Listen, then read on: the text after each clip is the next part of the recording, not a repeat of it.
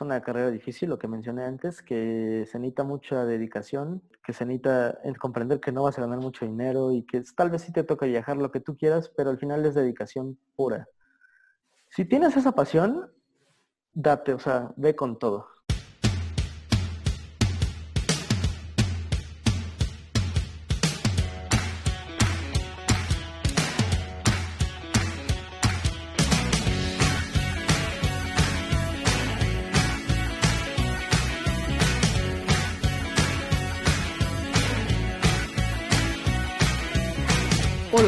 Eduardo Cuenca. Bienvenido a Breaking Wine, el podcast.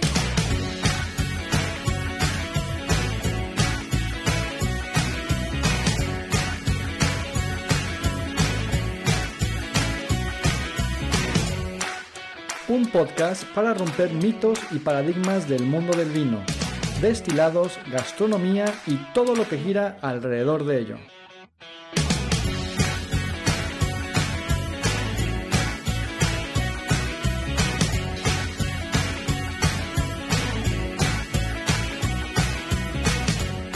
Historias inspiradoras para entusiastas del medio. Daniel Nates, un joven chef que comenzó su sueño con una inversión de 5 mil pesos para adquirir unas sillas, tablones y platería para rentar lugares donde apenas había herramientas para cocinar y poder ofrecer cenas. Eso sí, siempre con la fiel intención de lograr que sus comensales vivieran una experiencia inolvidable. Así es como nace en aquel entonces la idea de Maizal, un restaurante pop-up itinerante que actualmente ya se encuentra situado en un barrio antiguo de la ciudad de Puebla, en México.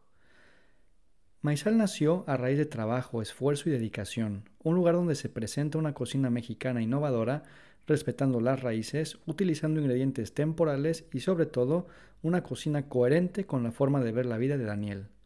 Tengo el gusto de conocer a Daniel, ya que le di clases en la universidad en el año 2015 en la materia de enología uno de los pocos que me ponía atención, o eso me hacía creer. Eso sí, siempre demostró mucho empeño y dedicación, pero sobre todo era amante del detalle. Su perseverancia lo llevó a ser finalista en la competencia internacional de San Pellegrino John Chef 2016, donde ganó el premio al mensaje más inspirador con su receta Quitamal. Este evento hizo que los reflectores del medio se colocaran sobre Daniel y así es como él nos cuenta cómo lo aprovecha para compartir su ideología tan particular de la coexistencia de la vida, la cocina y la naturaleza. En esta entrevista te darás cuenta de la pasión que imprime Daniel a su trabajo, que, como lo dice, es su vida y seguro te contagiará para sacar adelante cualquier proyecto. Daniel sale de lo normal, es un creador, lo que hace es increíble, de hecho su Instagram parece una galería de arte con las fotos de sus platillos. Como lo comentamos en la entrevista, sus recetas están pensadas para disfrutarlas con todos los sentidos, desde la vista hasta el oído. Este amor por el detalle han hecho que Maizal sea un restaurante con reconocimientos internacionales, como por ejemplo está en la lista Best New Restaurants 2019 de New Worlder, Raw Report, entre otros. Solo hace falta googlear Chef Daniel Nates y verás la cantidad de información y entrevistas en las que ha sido invitado. Sin embargo, estoy seguro que en esta Daniel se abre completamente y nos cuenta su experiencia y recorrido para llegar a ser un joven chef reconocido de talla internacional de una manera muy casual y sincera. Sin más, te dejo con el gran Daniel. Hola, ¿qué tal? Bienvenido Daniel al podcast, ¿cómo estás? Muchas gracias Lalo por la invitación. Se pospuso mucho esto, pero aquí estamos. sí, ya sé, de hecho estuve haciendo la, la tarea y estaba pensando que eres como las estrellas de rock para, para contactarte de toda la chamba que tienes. No, no, ya, ya hasta me siento mal. Pero hablando de esto de estrella de rock, de hecho en algún artículo que encontré por ahí en internet, te comparan con, con, un, con un músico experimental, ¿no? Porque te gusta mucho hacer experimentos y cambiar, entonces ahí te ponen a la madre. ¿En, qué artículo?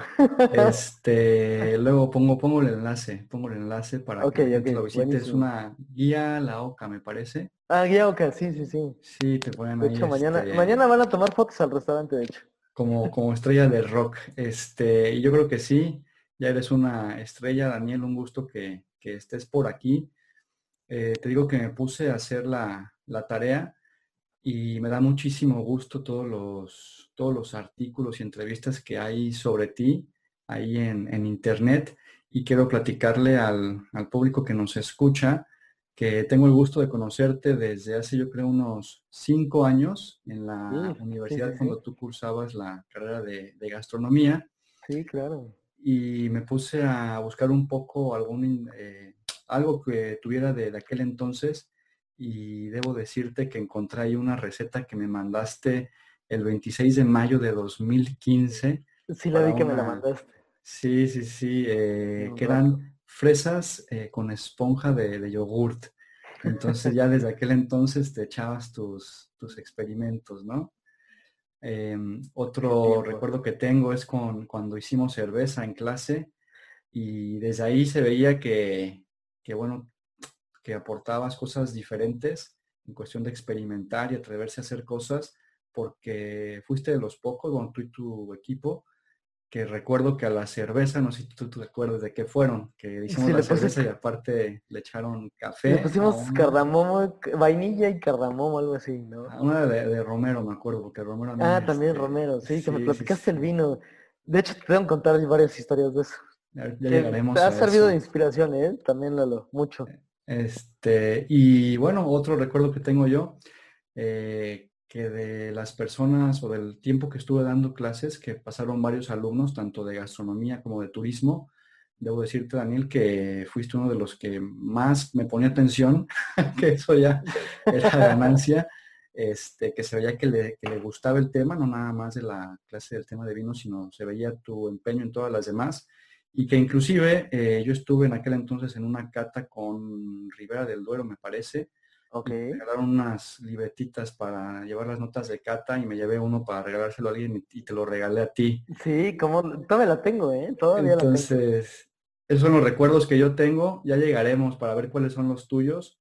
Y bueno, por todo lo que acabo de decir, me da muchísimo gusto, Daniel, que, que estés aquí y seas eh, el padrino Tuvimos ya la madrina en el episodio 1 a Pamela y tú eres el padrino. Y me da un gustazo que estés aquí. Bienvenido, Daniel. No, hombre, muchas gracias. Ahorita que cuentas todo, no sabes cuánto... Porque uno siempre dice, no, la universidad no sirvió para nada, ya sabes, todos los chavos hoy en día de que, que, este, se dedican a esto, siempre dicen, no, es que el trabajo lo hace todo. Y creo yo que voy a poner en específico tu clase cómo me sirvió, porque Justo hoy probamos una cerveza que hicimos y cómo me acordaba de tus clases, te lo juro. Hoy hicimos, eh, hicimos una Pale Ale y una Hefeweizen, o no sé cómo, sí, la de trigo, y este, cómo me acordaba de tus clases. Y yo les dije a mis chavos, les dije, sí nos queda. Si nos quedó con Lalo, o sea, y me acuerdo perfecto tu clase, sí nos queda. Y cuando hicimos vino también, o sea, ahí empiezas a entender como el proceso completito, ¿no? De, cómo hicimos cerveza, hicimos vino también, sí. Y esto me gustó de tu clase porque normalmente, ¿qué hacen las clases de enología que están en la universidad? Pues es catar vinos, ya sabes. Y me acuerdo que la tuya fue mucho de la elaboración y creo que eso fue bien importante y marcó mucho como, como el comprender de dónde vienen las cosas y cómo se hacen. Entonces, en verdad, fuente de inspiración, Lalo, te lo juro.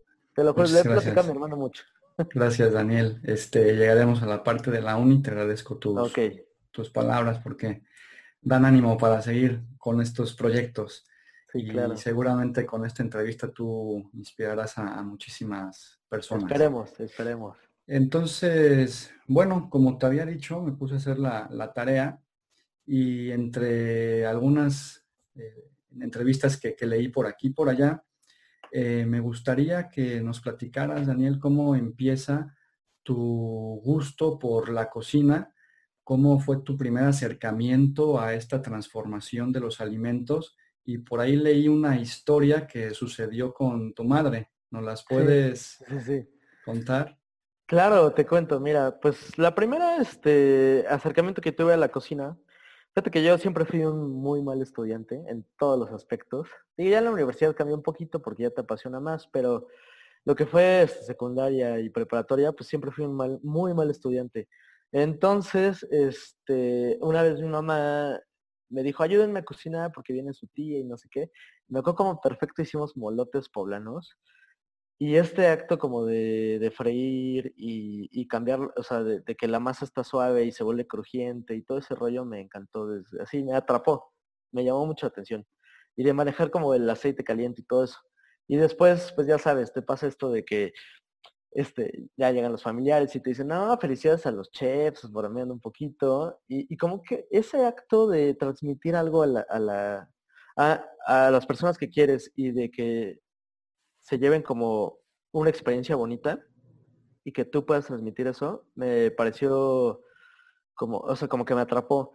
Y aparte, pues mis papás son biólogos, los dos, entonces siempre, biólogos retirados ya, pero siempre hubo esa parte de, que íbamos en la carretera y todo, y, cambiaba el ecosistema, y siempre me decían, no, pues ya cambió a coníferas y el desierto y las cactáceas y todo eso. Entonces, no te das cuenta cuando eres pequeño de la importancia que tiene tu infancia ya posteriormente, y no me dejarás mentir, posteriormente a lo que te vas a dedicar.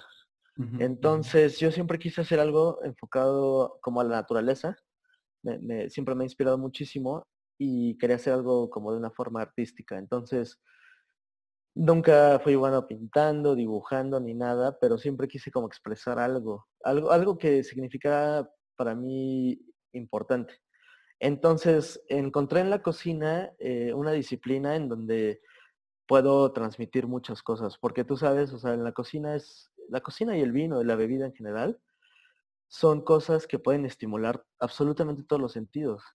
Desde que, e, evidentemente el gusto, por supuesto, el olfato, por supuesto, cuando hueles, no sé, este, los tamales que están saliendo de la olla o cuando hueles elotes temados, lo que sea. Siempre esa memoria del olfato es muy importante.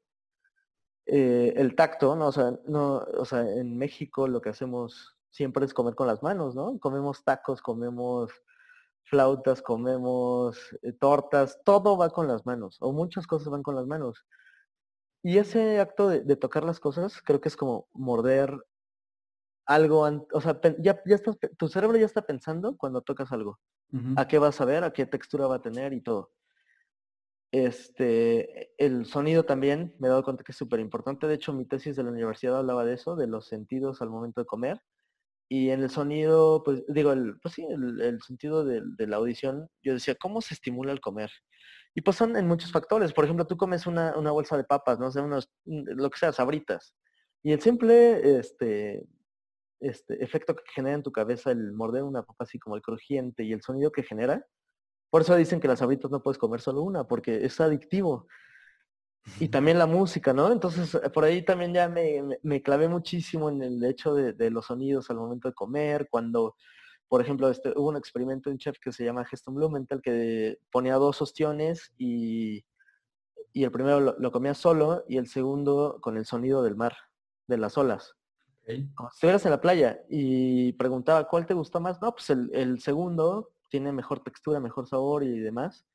Y al final nada más era un recuerdo que tenías de, de la playa. Entonces también ahí, ahí juega el, siguiente sentido que yo digo que nadie menciona, porque al final no es un sentido, pero podemos tomarlo así, que es la memoria. La memoria siempre está presente en, en toda persona creativa, en toda persona en general, pero en los creativos, o sea, si eres artista, arquitecto, lo que sea, siempre va a haber memoria en lo que haces. y al momento de cocinar, tú relacionas los sabores con memorias que tuviste. O sea, no, mezclas sabores así porque crees que van a ir bien, sino la memoria lo es todo. Y pues ahí un poquito de, cómo empezó mi, carrera en la gastronomía y cómo me apasionó este tema de la cocina, que creo que es la forma de transmitir más cosas. Eh, pues sí, cocinando, tal cual. Sí, es muy interesante lo, que comentas porque, por ejemplo, con el tema del, del vino también hay experimentos a donde eh, se hace la cata de vino, la degustación de, vino con, música y, es exactamente lo que tú decías, ¿no? Que se percibe, se disfruta de una manera diferente, ya comprobado. Inclusive ahí en, Puebla había una persona que se dedica a dar conciertos y también organizaba catas acompañadas de, música y dependiendo del vino que fueran a tomar, era la música que, que ponían, ¿no? Entonces lo que dices es, es muy, muy cierto. Y lo de la memoria eh, es clarísimo también eh, en la parte del vino, en la fase olfativa. tenemos a la memoria gustativa, ¿no? Sí, claro. Y te recuerda a, muchas cosas. Yo le comentaba, de hecho lo puse en una unidad ahí del curso de Why Not que lancé, a donde pongo una, cuento una experiencia que estábamos con unos amigos eh, ahí en el, local eh, que teníamos y, y estábamos haciendo el ejercicio con la nariz del vino, que es este, los frasquitos estos que tenían los aromas, ¿no? Sí, claro. ¿Te acuerdas? Creo que tengo sí, claro, claro, Sí, claro, claro. ¿Cómo, cómo no? Este, y ya eran las 2, 3 de la mañana y un amigo eh, hicimos como un mini concurso, ¿no? A ver quién latinaba más aromas y uno de ellos me dice, es que sí sé a qué huele, pero no sé qué es. O sea, sí sé, pero no sé, ¿no?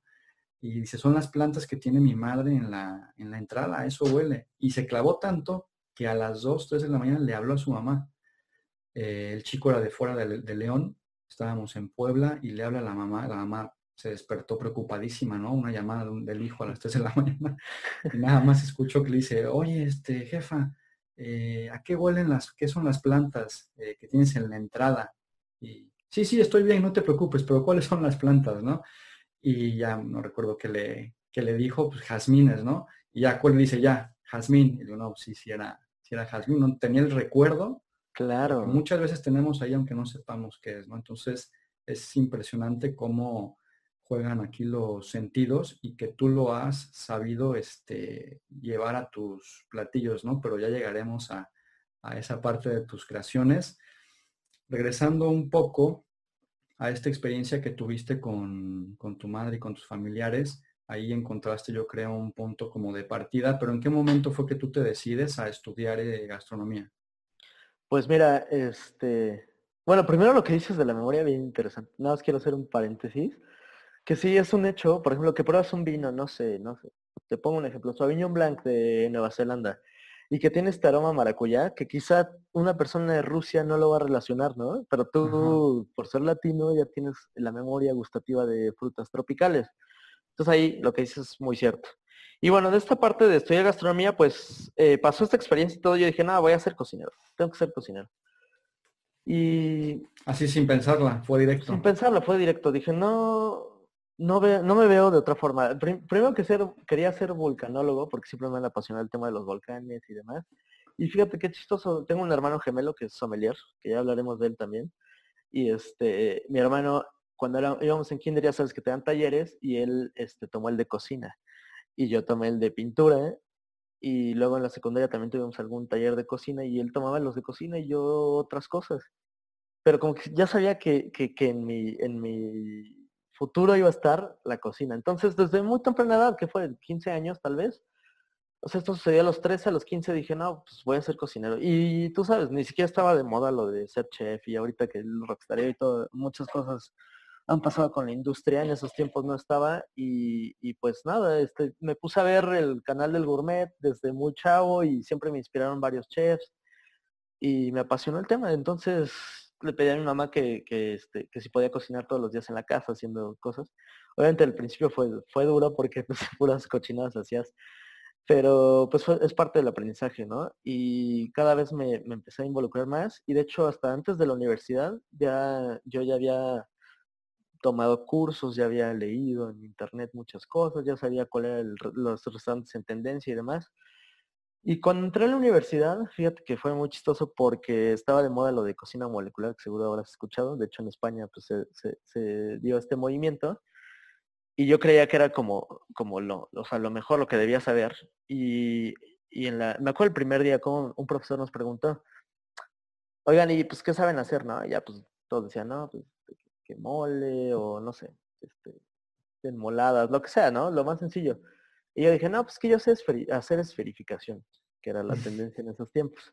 Y me dijo el profesor, ah, sí sabes, oye, Isa, ¿te queda bien el arroz rojo? Y yo, pues más o menos. Digo, aprende a hacer, me dice, aprende a hacer bien un arroz rojo y después hablas de esferificar. No te adelantes los pasos. Y eso quedó muy grabado en mí, entonces dije, no, pues sí, o sea, la cocina son muchas cosas. Y desde el primer semestre que estuve en la universidad empecé a trabajar en un Pizza Hut, fue mi primer trabajo. Y trabajaba mientras estudiaba, trabajaba medio tiempo, que eran cuatro horas. y estudiaba pues, no sé, ocho horas, lo que era del día, y de ahí aprendes mucho porque también es disciplina de ir a trabajar, de llegar puntual, de ir bien uniformado, este, bueno, en esos tiempos el cabello corto ahorita ya me duele, pero ahorita hablamos de eso. Y este, fue mucha disciplina y aprendí a estandarizar cosas, a costear y demás, y fue siempre una enseñanza. Entonces, este, sí, pues cocinar no nada más es rockstarear y que la gente cree que cocina rico, que sabes hacer de todo, sino que es una disciplina. Si tú, tú todo el día estás trabajando con cuchillos filosos, todo el día estás trabajando con cosas calientes que te, que te hacen daño, cosas que te hacen daño, esta industria, tú lo sabes, trabajas más de 12 horas, este, o sea, más de 8, que es la norma. Trabajas a veces 12, 16 horas, ¿no? Hoy trabajé, por ejemplo, un montón, mañana también. Y al final, si esto no te apasiona, pues no tiene sentido alguno que, te dediques a esto, porque pues esto es, son friegas, siempre.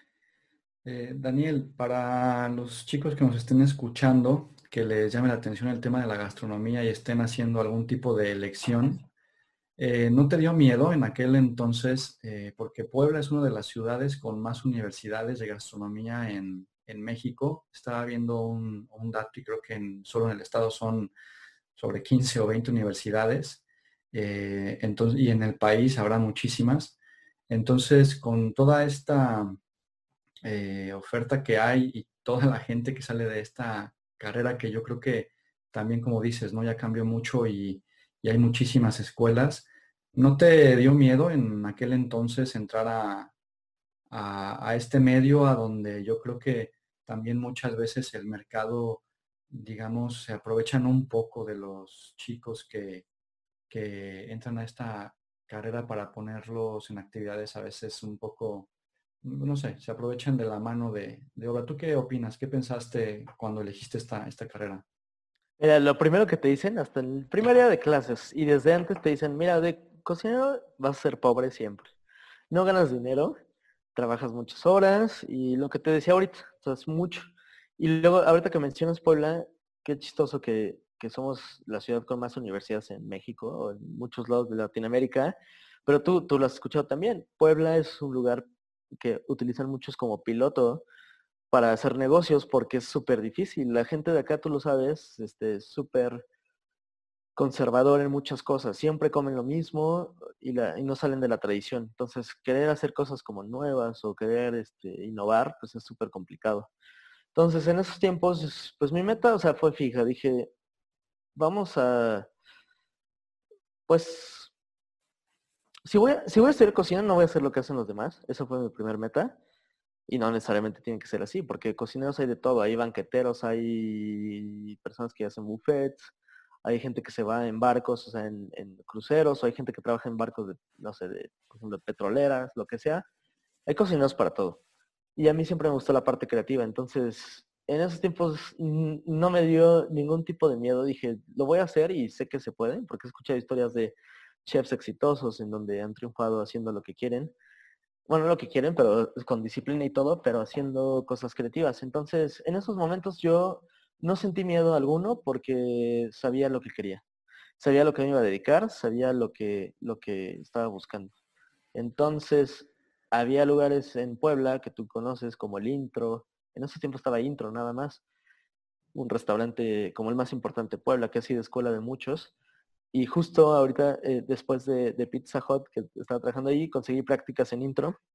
Estuve seis meses y fue una escuela para mí porque ahora sí que fueron los primeros chingadazos que nos tocaron, que me tocaron, o sea, de disciplina, de regaños, de mentadas de madre, que tú sabes que la cocina es mucho estrés siempre. Eh, se maneja un nivel de estrés porque al final manejas tiempos, manejas, tratas de manejar perfección, pero al mismo tiempo no eres un robot. Entonces, pues el nivel de estrés es altísimo y en intro aprendí muchísimo, es mi escuela, siempre lo he dicho. Y por ejemplo, ayer estuve con el chef Ángel Vázquez, que es chef del intro. Y ya verlo de otra forma como colega, ya no como maestro. Bueno, como maestro siempre, pero ya, ya no empleado. es sí, ya, ya eres colega de él, se siente bonito, porque al final sabes que puedes llegar a ser algo como él, que ahora es empresario y tiene ocho restaurantes y la disciplina siempre lo ha llevado por ese camino eh, del éxito. Entonces, siempre ha sido inspiración en ese tipo de lugares. Y pues nunca hubo miedo porque siempre ha habido gente que te motiva a, hacer cosas distintas. Muy bien. Y también apuntar que, como dices, entrar a, Pizza Hut, no solo porque tú eres chef, sino cualquier persona que entre a un tipo de trabajo así, mucha gente lo ve como un poco, pues, como despectivo a veces, pero es un lugar a donde se aprende, ¿no? Y más de chavo, y como dices, tú aprendiste ahí a, costear, a manejar las porciones, eh, la organización, la limpieza, que, ¿no? Todo, todo eso que se vive dentro de una cocina de manera ya industrializada, ¿no? Porque al final pues, es una cadena enorme. Entonces, no, no dejar de lado esa, esa experiencia, como dices, y, a todos los que andan en, esos temas, pues eh, siempre se puede aprender, ¿no? A donde vayas se puede aprender muchísimo. Claro. Hasta ganar dinero, por ejemplo, en esos tiempos. digo, no, no sé cuántos eran euros, tú me dirás, y en esos tiempos era, yo ganaba 2.700 pesos al mes. Digo, para un chavo como yo, en esos tiempos, pues sí, mis papás me mantenían mi vida con ellos, pero también aprendes a administrar tu dinero, a saber en qué lo gastas y a ganártelo, que eso creo que es lo más importante, ¿no? O sea, saber qué es lo que ganas. ¿Cuánto vale tu trabajo? claro, muy bueno. Eh, luego, Daniel, entras ya a la universidad.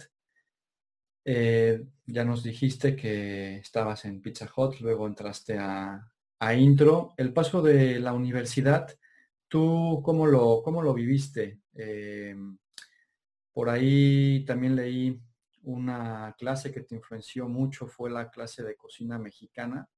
Eh, ¿Qué más recuerdos tienes de la, de la universidad que nos puedas compartir? Mira, eh, justamente este, cuando iba a entrar a la universidad, pues iba a aplicar a la UAP, que es, tú sabes, la, la universidad de, de gobierno de aquí de Puebla, donde no pagas nada si es que llegas a entrar. Y era el primer año de gastronomía en la UAP. Entonces yo apliqué el examen, que pues, el examen no tiene nada que ver con cocina, era más que nada matemáticas financieras, cálculo y cosas por el estilo que nunca se me dieron. Y sin embargo estudié mucho porque quería entrar y pues éramos gemelos, íbamos a entrar dos de trancas a la universidad y pues era mucho gasto para mis papás. Entonces pues la idea era, pues la meta era aplicar a la UAP y quedar. Apliqué, pasé el examen, no fue lo mejor, pero pasé el examen bien y aplicaron muchísimos estudiantes ese año y no quedé. Y para mí fue como súper desastroso porque dije, no, pues no voy a estudiar ni nada. Obviamente mis papás, mi papá pues, se esforzó por todo, entonces me dijo, no, pues vamos a buscar otra universidad que sea barata este, y lo mejor que haya. Entonces me puse a ver todas las universidades que había en Puebla y como tú dices, hay muchísimas, pero te das cuenta que a cuál quieres entrar, ¿no? Y al final yo encontré en la Universidad de Oriente, que era donde te conocí, que era la mejor universidad dentro de las costeables, porque tú sabes, el ICUM, la UTLA y varias universidades de acá son carísimas, pero carísimas. Porque hablas de 20 mil pesos mensuales, no sé cuántos en euros, pero pues era, mucho dinero. Y, en la UO pues era la mitad o menos. Y, y, la UO me gustó mucho porque tenía buenas cocinas y demás. Entonces apliqué para entrar ahí, todo muy bien. Y yo le prometí, le dije a mis papás, le dije, esto ya es lo que me gusta, no es como la prepa o la secundaria que pues, te vale madre muchas cosas. Aquí ya es lo que me gusta y les prometo que voy a hacerlo bien. Y pues sí, el primer semestre 9.3, 9.9, ñoño, todo. Y después me di cuenta que había muchas cosas en la universidad que no me gustaban, como...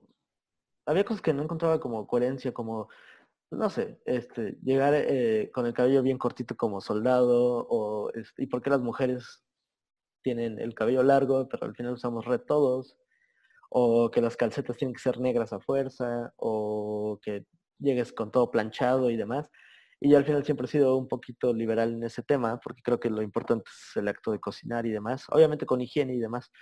Pero bueno, este, al final lo que más me interesó de la universidad porque yo pensé que a veces uno entra a la universidad muy arrogante pensando que no te van a enseñar nada, porque ya sabes muchas cosas, y al contrario, te das cuenta que no sabes absolutamente nada. Entonces, como tú dices, la, tu clase, muy, muy especial para mí, ahorita hablamos de eso, y, como le decía en el artículo Cocina Mexicana, para mí, eh, cuando tomé la clase con la chef Rosario Fernández, creo que es su apellida, me abrió los ojos porque dije, siempre uno piensa que las cocinas de fuera son mejores que las que que lo que te rodea, o las cosas de fuera son mejores que las que te rodea. Y, esa clase me abrió, me expandió los ojos porque la primera clase tal cual fue cómo curar un metate, que es este molino de piedra manual que se ha utilizado desde hace miles de años. Y el simple acto de, curarlo creo que fue la primera conexión que yo tuve con cocina mexicana que me abrió los ojos, donde dije, ni siquiera, o sea, la cocina española, la francesa y demás, por supuesto que son súper importantes, fueron el fundamento de, la carrera, pero la cocina mexicana creo que era lo más importante para, para un joven estudiante que estudiaba en México. Así como será en Perú o en Japón, creo que lo más importante es primero aprender las raíces. Y para mí eso, ese acto de curar también ollas de barro, hirviéndolas en leche y que te explicaran el mixtamal y demás, todo eso para mí fue muchísimo aprendizaje y quedó muy marcado y a partir de esa clase dije, quiero hacer cocina mexicana por el resto de mi vida, porque me enamoré. Y hasta el día de hoy hay cosas que aprendí en la universidad que sigo aplicando. Al final, pues es esta escuela, ¿no? Entonces, siempre va a ser importante eh, volver al origen, sobre todo cuando empezaste con este oficio, en tu oficio. Volver al origen creo que es lo más importante. ¿Qué es lo primero que te apasionaba, lo primero que te empezó a gustar, lo primero que descubriste y, que te, empezó a, mover un poquito las cosas? Y Cocina Mexicana fue eso. Y, ahora que lo menciono es porque tú es tú, te lo, te lo juro, porque lo he hablado con mi hermano mil veces. Enología para mí siempre también fue muy importante. Y le decía a mi hermano, porque él tomaba, él estudió hotelería, bueno, turismo, y también tomó clases de tecnología con Crescencio González, que seguro lo conocerás, también sommelier de acá de Puebla. y, le dije, la diferencia entre tu clase y la mía es que tú cataste muchos vinos y eso está padre, pero yo aprendí a hacer cerveza, aprendí a hacer vino y creo que ahí aprendes muchas, muchas cosas. Por eso me gustó mucho tu clase, te lo juro, no porque El, profesor medio vale madre, pero buena la clase.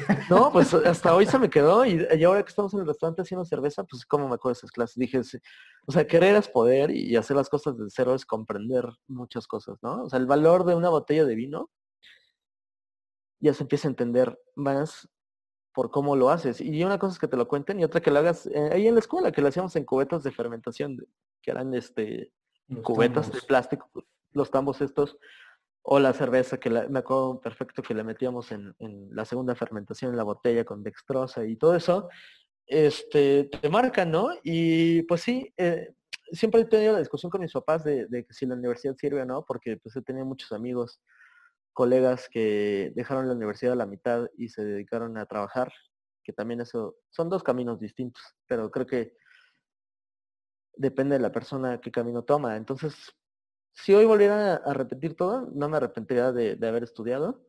Sin embargo, sí pienso hacer recomendación a los chicos que también trabajen desde que, desde el principio. Porque salen de la universidad y yo, pues, no sé, ni la mitad, yo creo que más de mis compañeros, no sé, ya se dedican a otra cosa. Porque al final toda, toda la carrera se le vieron estudiando como estudiaban de más ñoños y que hacían los exámenes y estudiaban para pasar chocolatería y demás. Y yo viví la universidad de una forma muy natural en la que lo que me gustaba, me gustaba. No me gustaba la pastelería, me acuerdo perfecto, porque hacíamos cosas dulces que, o cosas con mucha grasa, dulces, aditivos, que no compartían lo que yo pensaba al momento de comer. Dije, yo le estoy dando veneno a la gente, ¿no?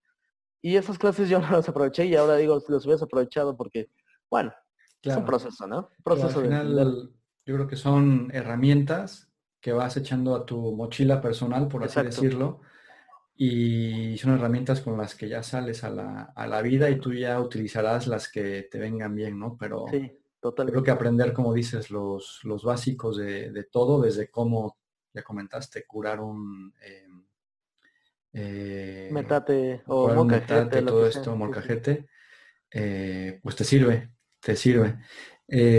muy bien, y aprovechando ya la, el comentario de la clase de, de etnología, ¿Tenías tú algún contacto antes con, el vino? Porque ahora más adelante vamos a platicar de lo metido que estás en, el tema del vino, bueno, también por tema de tu hermano que ya platicaremos.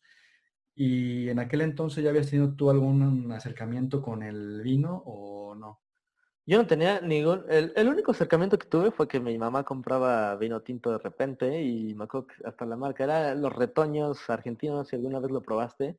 De Mendoza era un Cabernet Sauvignon y lo compraba porque era una botella grande. Y como me acuerdo perfecto teníamos vino, mis papás fueron de viaje, no sé, y me hice, me acuerdo que me hice una pasta como boloñesa, algo muy sencillo. Y dije, ay, vamos a comer el cliché, ¿no? Comer vino tinto con comida italiana, una pasta. Y probé el vino con, con esa pasta y sí tuve esa primer contacto con lo que fue el maridaje y de comprender la complejidad del vino con los alimentos. Ese fue el primer contacto, pero fue muy básico. Y posteriormente en la universidad contigo, que fue la primera clase, eh, creo que abrió mi, mi, cabeza mucho más porque empecé, empecé a comprender la complejidad de la bebida en el acto de comer y de vivir, tal cual. Tú lo sabes. el vino es un deleite para los sentidos, a veces más que la comida. Entonces ahí empezó un poquito. Y, y ahora que lo mencionas de mi hermano, por ejemplo, él tuvo contacto mucho después.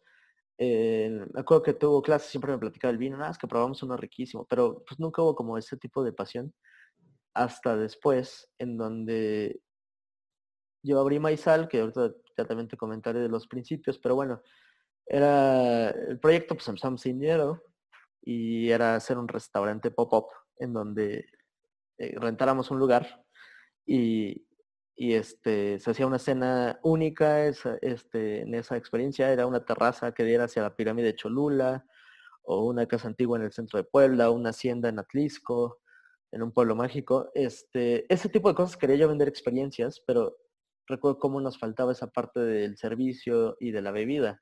Y en esos tiempos comprábamos Santo Tomás o El que son los vinos baratos y básicos de México, pero yo quería ir más, o sea, alguna vez me dijo un amigo, me dice, no, es que no puedes servir esto con el nivel de comida que están haciendo o las cosas que quieren mostrar en la comida. Tienes que estar a la par con la bebida. Y eso me marcó mucho, porque seríamos en copas horribles que rentábamos ahí de tres pesos.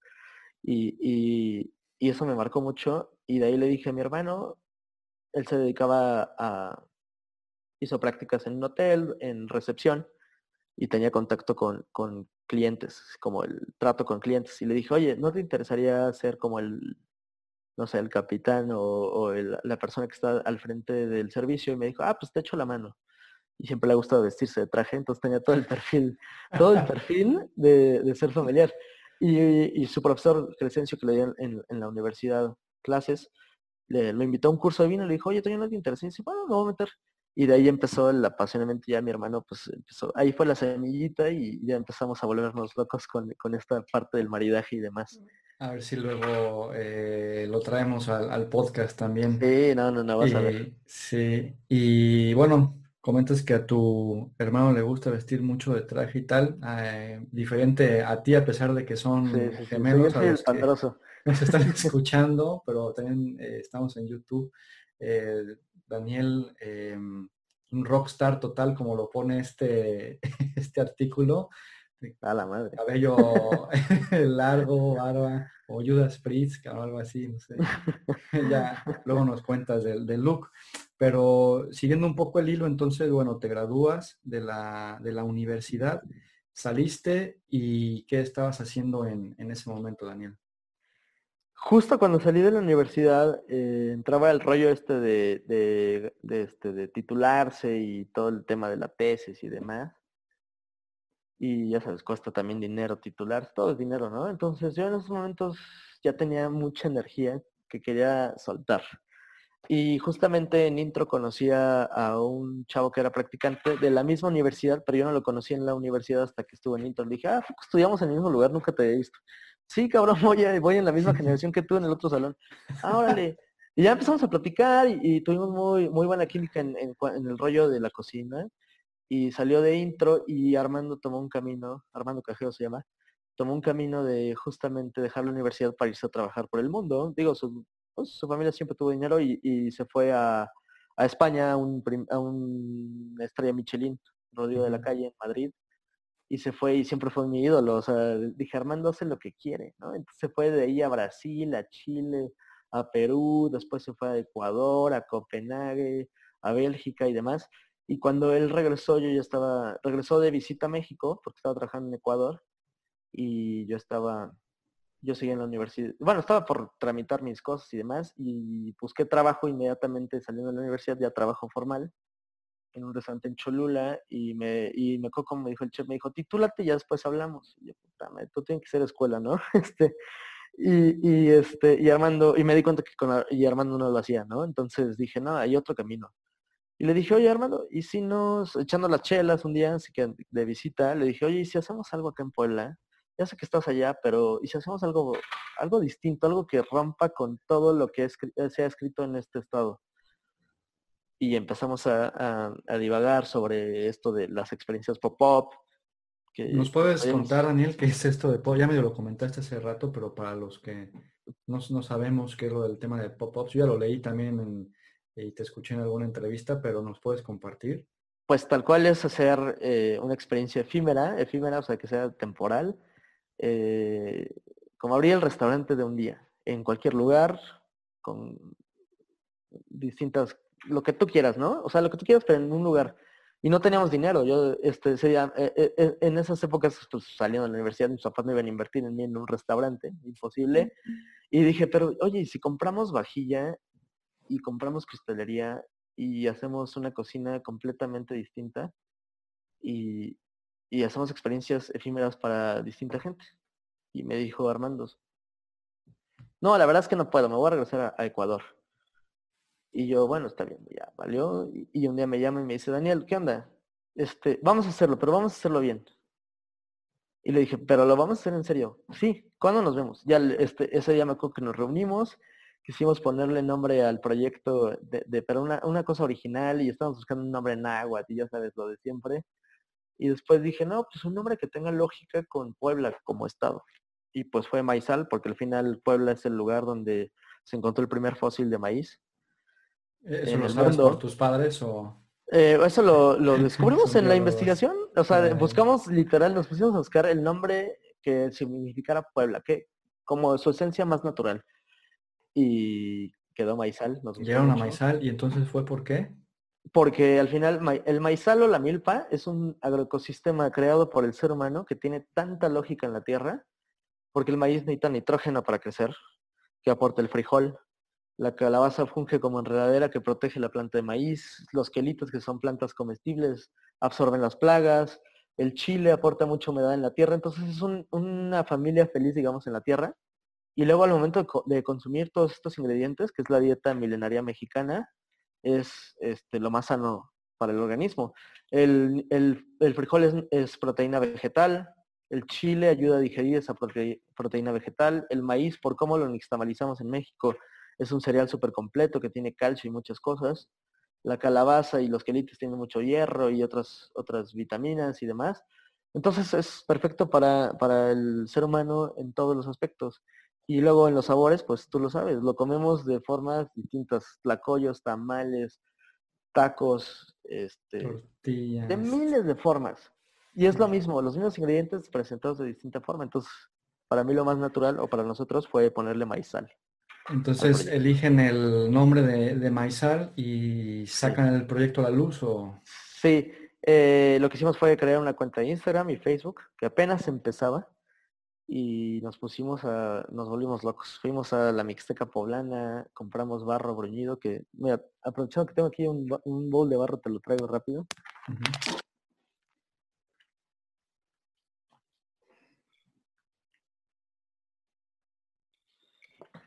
Mira, mira, este es el barro bruñido, que es este, es este, eh, ¿cómo se llama? Eh, tradicional de aquí de Puebla, de la Mixteca, y es un barro que no utiliza ningún tipo de, barniz, sino que se pule con una piedra y por eso queda brilloso y se pinta con arcillas naturales de la zona. Entonces, queríamos que hasta la vajilla, el diseño, el discurso, todo tuviera lógica. Y nos fuimos a comprar la vajilla con 5 mil pesos cada quien, 10 mil pesos en total. Compramos cristalería, vajilla y un tablón que íbamos transportando por todos lados de madera que mandamos a hacer ahí con un carpintero, que lo queríamos rústico. Y pues de ahí dijimos, pero oye, ¿quién chingos va a nuestras cenas, no? Pues nadie nos conoce.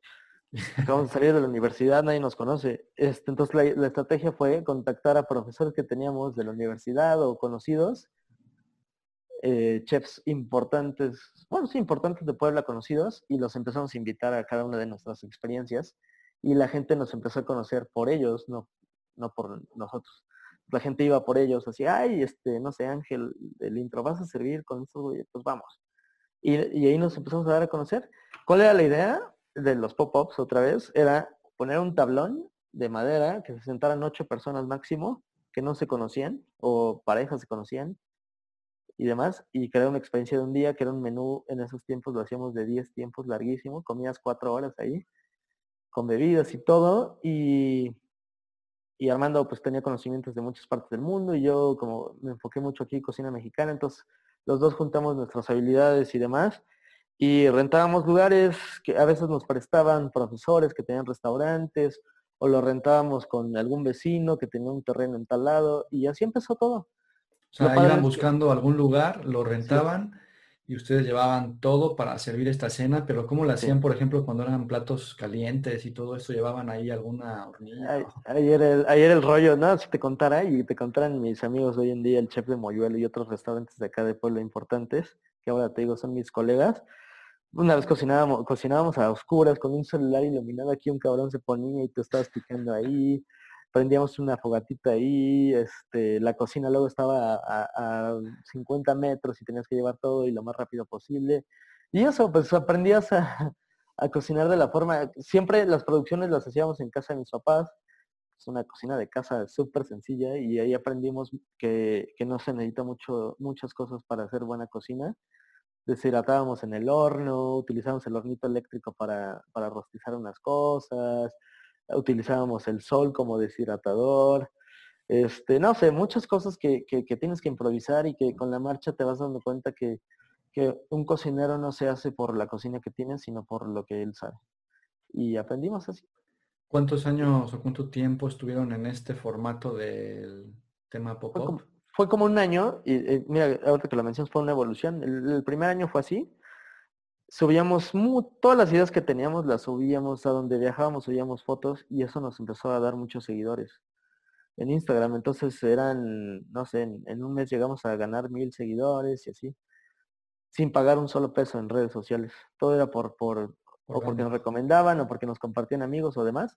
Y así fue todo. Y pues obviamente las primeras cenas eran familiares los que iban. O sea, a veces decía, una vez me acuerdo como me dijo Armando, oye cabrón, esto no va a pegar. Estamos de la chingada, no tenemos reservas. Le digo, güey, invita a tus papás, dáselos gratis, pero que vaya gente. tranquilo, así se empieza, y yo, muy positivo. Y, literal, pues sí, pasó y ganamos seguidores y demás. Y luego yo aplico para lo del concurso de San Pellegrino Young Chef. Justamente Armando compartió el último día, el último día que era la convocatoria, compartió la publicación y mandé yo una receta que era el quiltamal, que es una, receta con la que ya llevo trabajando desde que iba a la universidad, gané un concurso en la universidad con esa receta y dije, pues tengo que aplicarlo porque simboliza lo que soy yo y el, y el concepto. Lo mandé y quedé seleccionado como uno de los semifinalistas para concursar en Santiago de Chile. Digo, tú conoces San Pellegrino. ¿E, ¿El concurso cómo se llamaba, perdón? San Pellegrino Young Chef, que es el agua San Pellegrino, esta agua mineral gourmet que se usa en todos los restaurantes italiana. Y ellos lo que hacen es que el, formato del concurso es que van chavos, aplican de todas partes del mundo, filtran las recetas conforme concepto, técnica, ingrediente. En Milán, en la escuela Alma, que es la mejor escuela de gastronomía de Europa, o de las mejores, filtran todas las recetas y escogen 10 de cada una zona del mundo. Y a mí en ese año en específico me tocó representar a Latinoamérica, desde México hasta Argentina. Bueno, sí, hasta Argentina, todo. Mandaste la receta y llegas a la semifinal Latinoamérica. Eh, justamente, fíjate, fue, yo era el más joven, eh, mandé mi receta y todo y quedé seleccionado así de sorpresa, yo no tenía ningún tipo de expectativa y quedé seleccionado y me dijeron, cabrón, vas a viajar a Chile, échale ganas. Te paga todo el viaje el, San Pellegrino y demás, pero pues no vas a jugar. Y de ahí fue el primer reto en serio que tuve en mi vida y fue en Santiago de Chile. Concursamos cinco mexicanos, un poblano más que era el chef Fernando Hernández, que fue nuestro primer invitado en Maizal y que una persona que admirábamos. Pues ahora yo estaba ahí compitiendo con él, no sé cómo. Este, varios chefs de Ciudad de México, de Morelia y demás. Y otros cinco chefs de Latinoamérica, brasileños, ecuatorianos, peruanos, un panameño y, la, y pues los jueces eran los mejores chefs de Latinoamérica. Eran cuatro chefs así top y presentabas tu receta y, tenías que ir a sorprender. Entonces yo llevé el quiltamal, un tamal de quelites, que habla de la misma filosofía que te platicaba ahorita de, lo que es maizal, de hablar de, este ecosistema llamado milpa o maizal, y pues el tamal, el quiltamal ganó la semifinal. Este fue el momento más feliz de mi vida en esos, bueno, de mi vida sí debe ser uno de los mejores. Muy feliz porque yo no esperaba nada. Yo fui a divertirme, a disfrutar, a conocer la primera vez que salía del país, que viajaba en un avión, que conocía gente de otros lugares. O sea, fue una experiencia completamente interesante. Y bueno, pues gané y pues la semifinal, la final fue en Milán, unos meses después. Y tú sabes que, bueno, fue un tema completamente llevar ingredientes de México a otras partes del mundo, pero eso lo hizo más padre.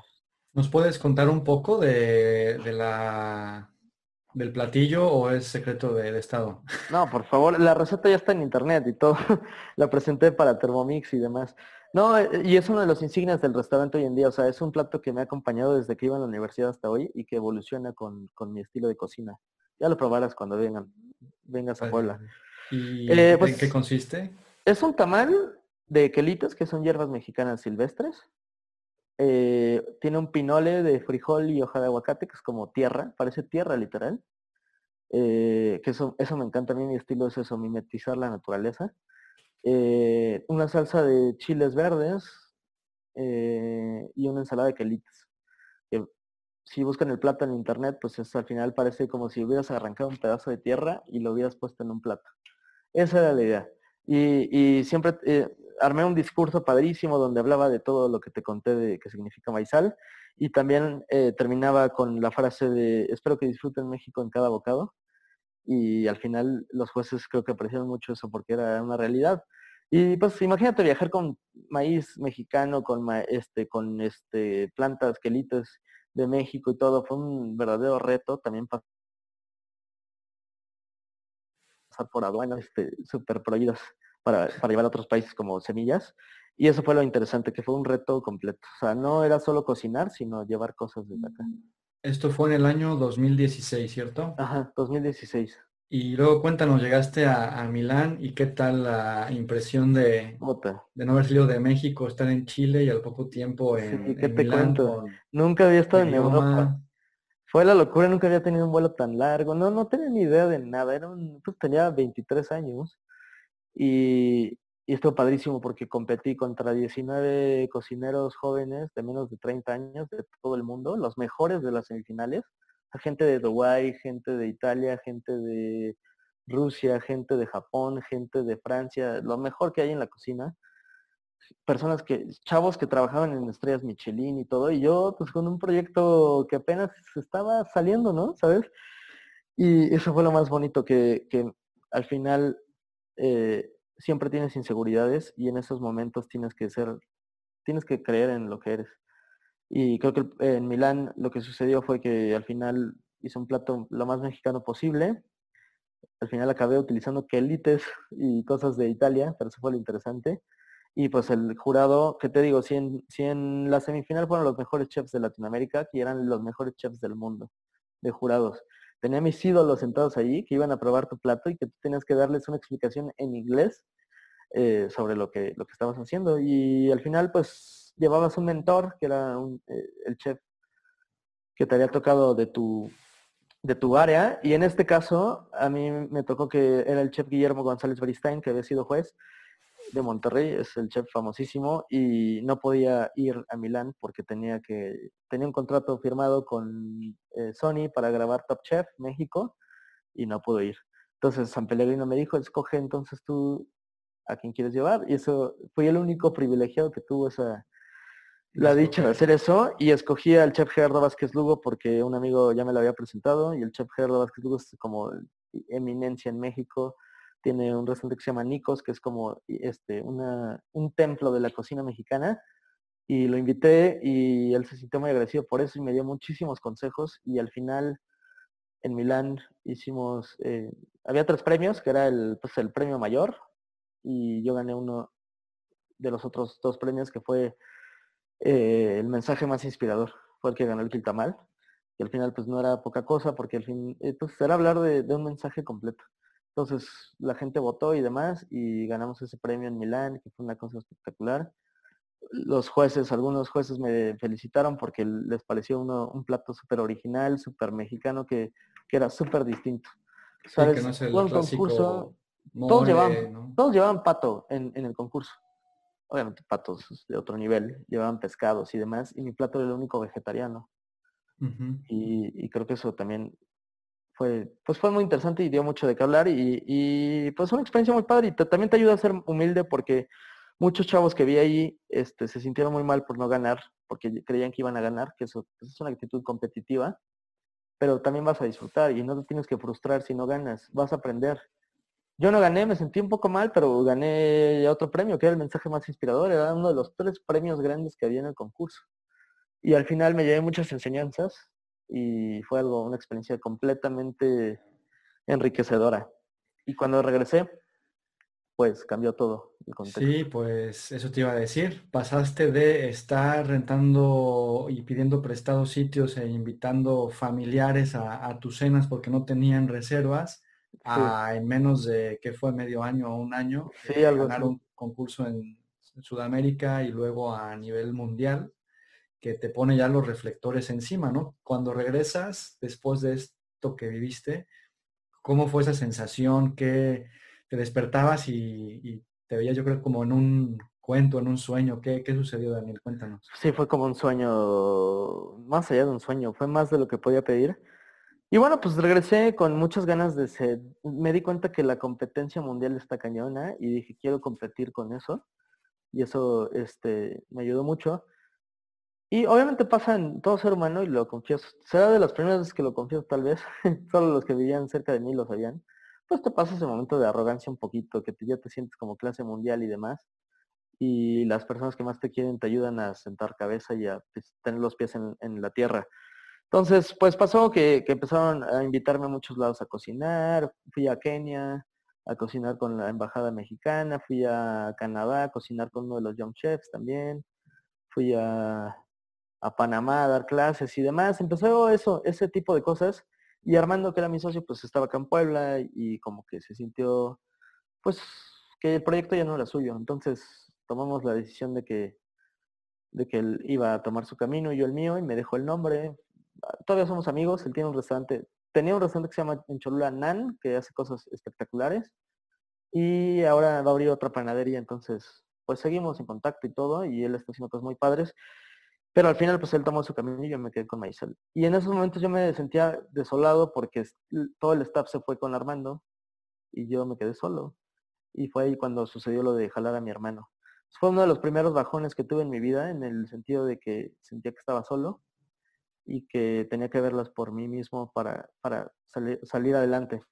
Entonces, gracias a Dios sucedió todo muy bien. Eh, empecé, dejé los cenas pop-up porque al final esas cenas no dejan dinero mucha inversión, mucho trabajo, muchas cosas y al final solo es la satisfacción. Entonces empecé justamente en ese momento a recibir eh, clientes que venían a las cenas que me pedían catering, es decir, a sus ir a sus casas o a sus departamentos o lo que fuera y cocinarles.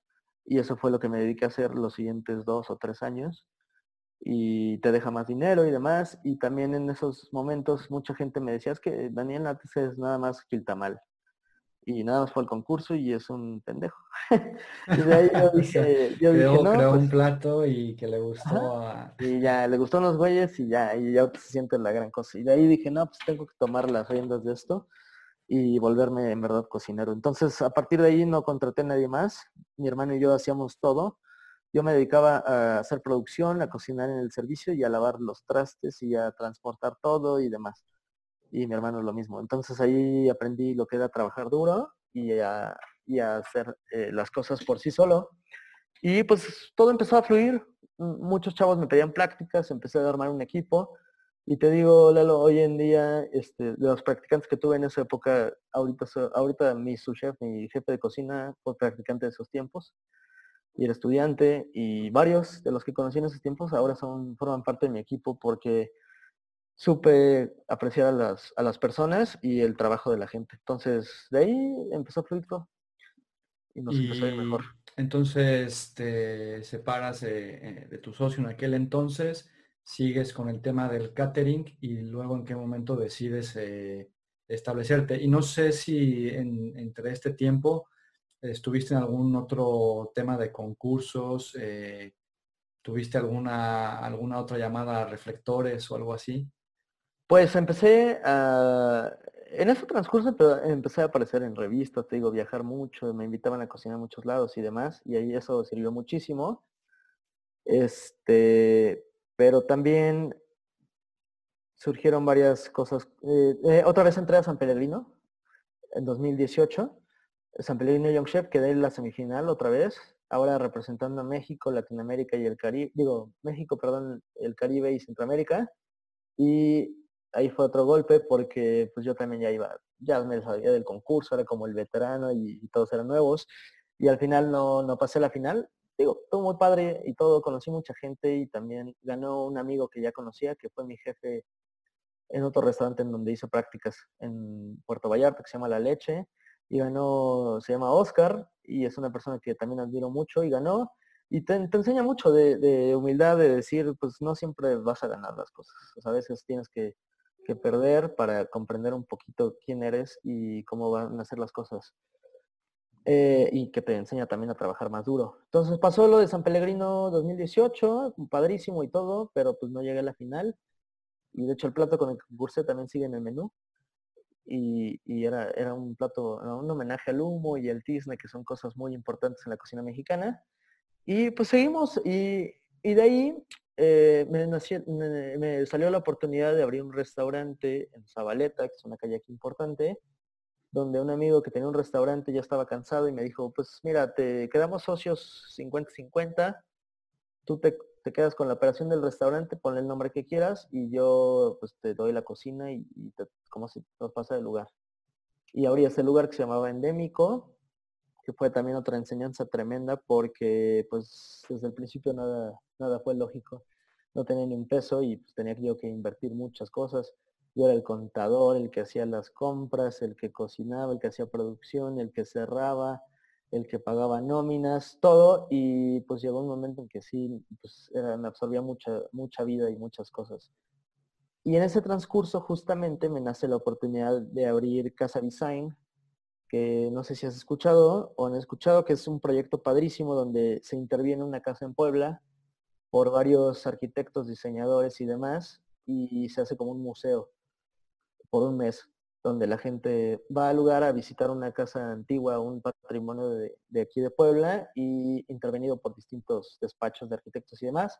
Y a mí me ofrecieron en esa temporada eh, abrir el restaurante de ese lugar, de Casa Design. ¿Dónde está ubicado? dónde está ubicado? En casa de los enanos, justamente eh, enfrente de la universidad. Iba a decirlo, lo dije, no la vaya a regar, pero claro, sí, contra está en esquina de... la Universidad de Oriente donde estudió Daniel. Avenida, Juárez, entre 7 y 5 o 7 y... Ni me sé las direcciones. Pero fíjate qué cosas, que, siempre estaba, salías ahí de la universidad que hacía fumar o platicar y veías enfrente de casa de los enanos, que era como un mito en, sabes que hay mil leyendas, que si vivían enanos ahí, que si había fantasmas, que si alguien se había suicidado, que si no sé qué. Y entonces intervienen en esta casa, la, ponen, la renuevan y la hacen museo. Exactamente. Una especie de museo interesante, moderno. Y ponen ahí cenas o...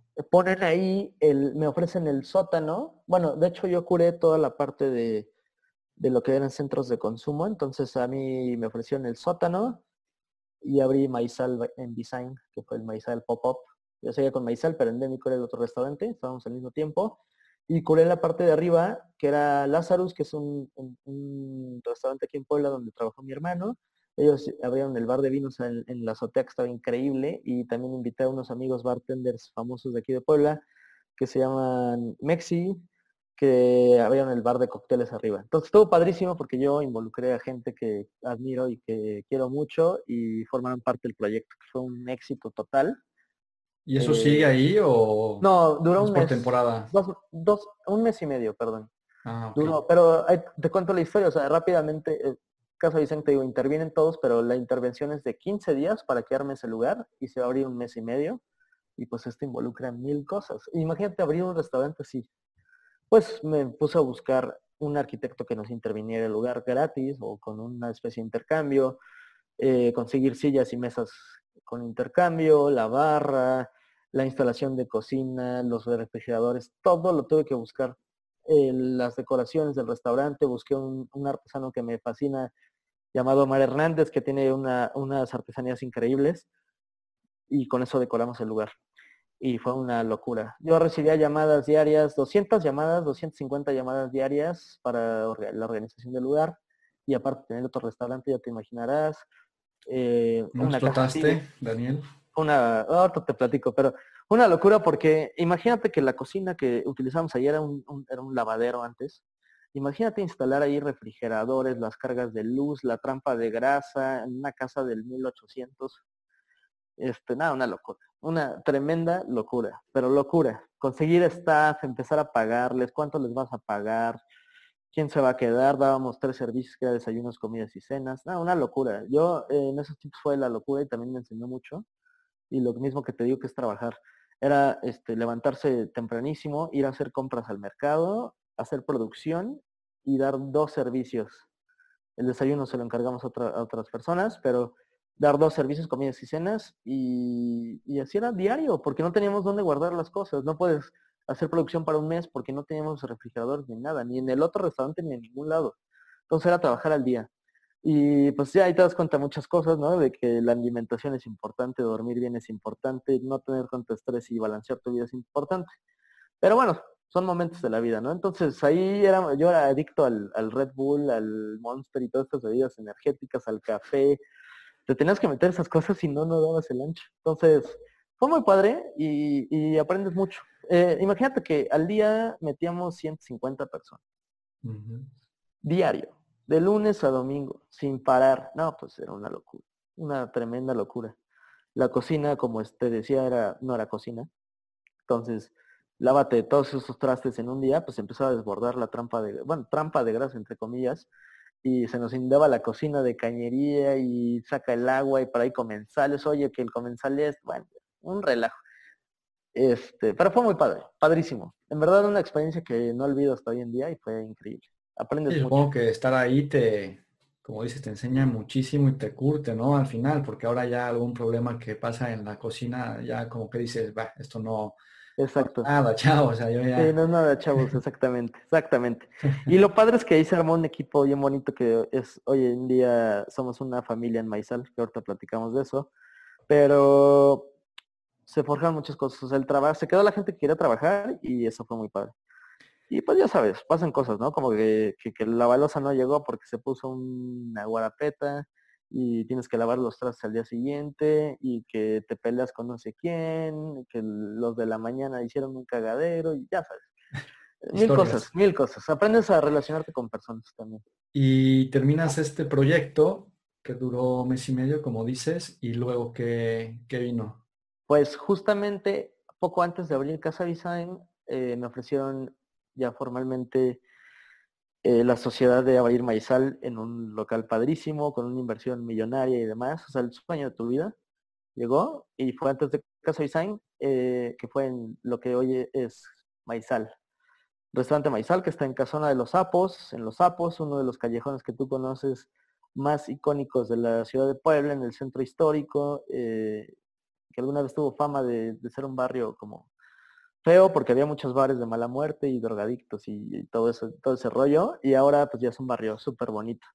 Entonces me ofrecieron los dueños del hotel abrir Maizal ahí, eh, con mi proyecto 100% y demás.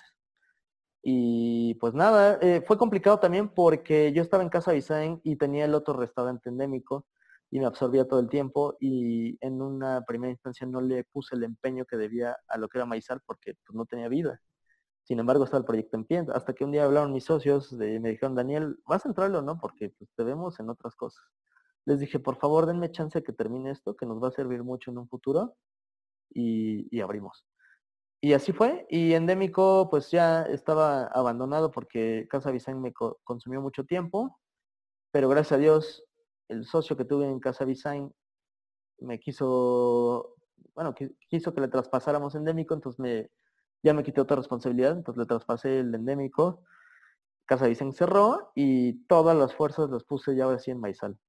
Proyecto padrísimo, el sueño de mi vida.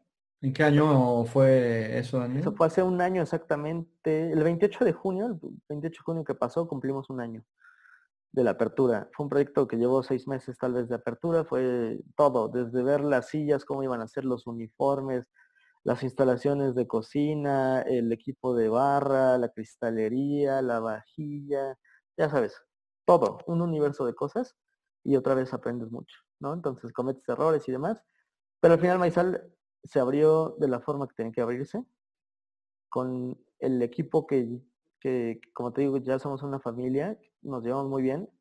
La estructura de Maizal, que ahorita, bueno, ya platicaremos más a fondo, pero la estructura de Maizal no es eh, un organigrama normal como, en cualquier empresa, que de que hay un jefe y tienes otro jefe y ese jefe es como escalerita, sino que aquí todo lo que platicamos es que es lineal o circular, es decir, todos tienen que aportar algo. Entonces, siempre mi filosofía en Maizal no fue de, Maizal es Daniel Nates, Antonio Nates, Armando Cajero, los que han pasado por ahí, sino que Maizal es un movimiento, una filosofía en donde engloba el hecho de ser un joven mexicano que está emprendiendo una nueva cocina y una, nueva forma de entender las cosas.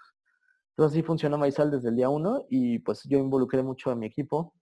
Nos pusimos a estandarizar recetas y todo juntos a costear juntos, o sea, la gente sabe cuánto se gana de cada plato, cuánto se pierde, qué es lo que pasa si se echa a perder algo, si la riegas en servicio, todo tienen porque si rompes una copa, cuánto cuesta. Y así la gente aprende a, valorar más las cosas. Y cuando inauguras este restaurante, eh, bueno, lo haces de la mano con, tus socios. Eh, en los primeros meses, ¿qué, tal el lanzamiento? pues ya sabes, te entra el miedo, ¿no? Dices, va a ser exitoso un proyecto tan arriesgado como este, y más en el centro, que tú sabes es complicadísimo, siempre hay restaurantes tradicionales. La gente que va al centro, turistas y todo, van a buscar mole, van a buscar chalupas, chiles en nogada, lo que sea. Y Maizal desde el primer primera instancia yo le dije a mis socios que aquí no hacemos las cosas como se hacen normalmente. Ellos lo comprendieron, me dijeron, no, pues vamos con todo. Y los primeros meses, fíjate que yo pensé que íbamos a estar de ser, no sabes, te, entra muchas... Incertidumbre, ¿no? miedo. Incertidumbre, mucho miedo. Y gracias a Dios desde el día uno tuvimos, te puedo decir, Lalo, que hasta el día de hoy hemos tenido todos los días al menos una mesa, al menos una mesa. Hasta en pandemia hemos tenido al menos un cliente diario. Y con eso estamos agradecidos y pues empezó la locura. Eh, hasta siento que no estábamos preparados para eso, aún con lo que hayamos vivido porque se empezó a esparcir el rumor de que habíamos abierto y ya se estaba esperando también la apertura y pues nos llegaron muchos clientes que, ya estaban esperando la apertura y, poco a poco nos empezaron a recomendar y tanto así que tres meses después que nos tocó lo del chile en nogada, que a mí siempre me ha gustado y que mucha gente me dice, ¿por qué sirves chile en nogada si haces cocina más como vanguardista, por así decirlo? Yo siempre he dicho que el chile en nogada pues es una receta súper vanguardista. si te pones a pensar, para los que no la conozcan, la definición del barroquismo y de Puebla. Es un plato de temporada donde utilizas alrededor de 40 ingredientes distintos que solo crecen en ese momento, que al final engloba lo que es la filosofía de, mi proyecto. Entonces íbamos a hacer un chile en nogada. Y lo hicimos y dije, vamos a hacer el mejor de Puebla. Y empezamos poco a poco. Y la gente empezaba a recomendar y todos me decían, no es que sabe mejor que el de mi abuelita y, y, sí tuvo muy buena aceptación. Y pues llegamos a vender más de 500 chiles, que para un restaurante nuevo pues es poco, bueno, pues es mucho. Porque normalmente, pues, imagínate 500 chiles en, tres en dos meses. Pues es una locura para un restaurante recién abierto. Sí, sí, claro. La locura. y se vendió muy bien y gracias a eso la gente nos empezó a dar oportunidad de probar cosas nuevas. Y ahorita hablando más en fondo de qué es la clientela en un restaurante como el nuestro, pues primera instancia la gente va a buscar cosas tradicionales. Entonces hay varios tipos de clientes. Los que van a probar cosas nuevas, que el, el 60% de los clientes que tenemos son extranjeros y el otro 30%, 20% es gente foránea y el 10% poblanos. Entonces, el primer reto es convencer a un poblano de probar cosas distintas. Entonces, ¿cómo lo haces? Pues prueba un chile en nogada. Le gusta mucho. Dice, ah, estos, estos cabrones sí saben cocinar, saben hacer las cosas. Me animo a probar otra cosita de la A probar otra cosita y empiezan a probar más el quiltamal y todo. Y pues nada, empieza ahí ya el movimiento ahora sí que estamos, que estamos haciendo. No solo nosotros, sino varios restaurantes de Puebla. Se pasó al centro también Moyuelo, que es un restaurante que admiramos y que también tiene mucha vanguardia. Se pasó a Augurio. Varios restaurantes que, y de, chefs que yo admiro y que siempre he admirado se empezaron a mover al centro y empezamos a hacer un movimiento ya en el centro de que la cocina poblana no es nada más chalupas y mole, sino que son muchas cosas más. Hablando un poco de la cocina poblana, que no lo mencionamos al principio, pero yo tampoco lo sabía, pero ya te digo que hice la tarea. Tú naciste en Veracruz. Correcto, nací en Veracruz con mi hermano, sí. pero bueno. ¿Cuántos años te viniste a, te fuiste Un año de vida, literal. Ah, más poblano, que, el camote, entonces. Sí, pero mis papás son de Ciudad de México y siempre tuve conexión con Veracruz.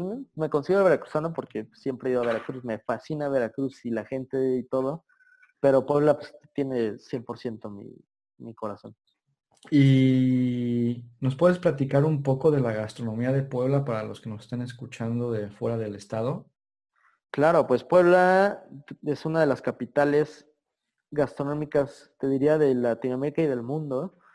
Porque en Puebla lo que pasó es que somos una ciudad que, pasa entre Acapulco y Veracruz, donde eran las cosas que llegaban de los navíos de China y las cosas de, Europa pasaban por Puebla a fuerza. Entonces era una ciudad de paso y pues ahí tuvo mucho eh, influencia española eh, y se, comenzó el mestizaje y demás.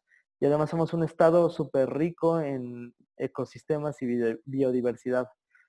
Tenemos eh, desierto, tenemos bosques, tenemos la Sierra Norte que hay mucha lluvia, tenemos valles y demás. Entonces lo hace un estado muy rico en todo, todo aspecto. Y, pues en tiempos del porfiriato, también pues este Porfirio Díaz, el presidente en esos tiempos, ya sabes que tenía una influencia francesa y demás. Entonces Puebla también tuvo mucha influencia de eso.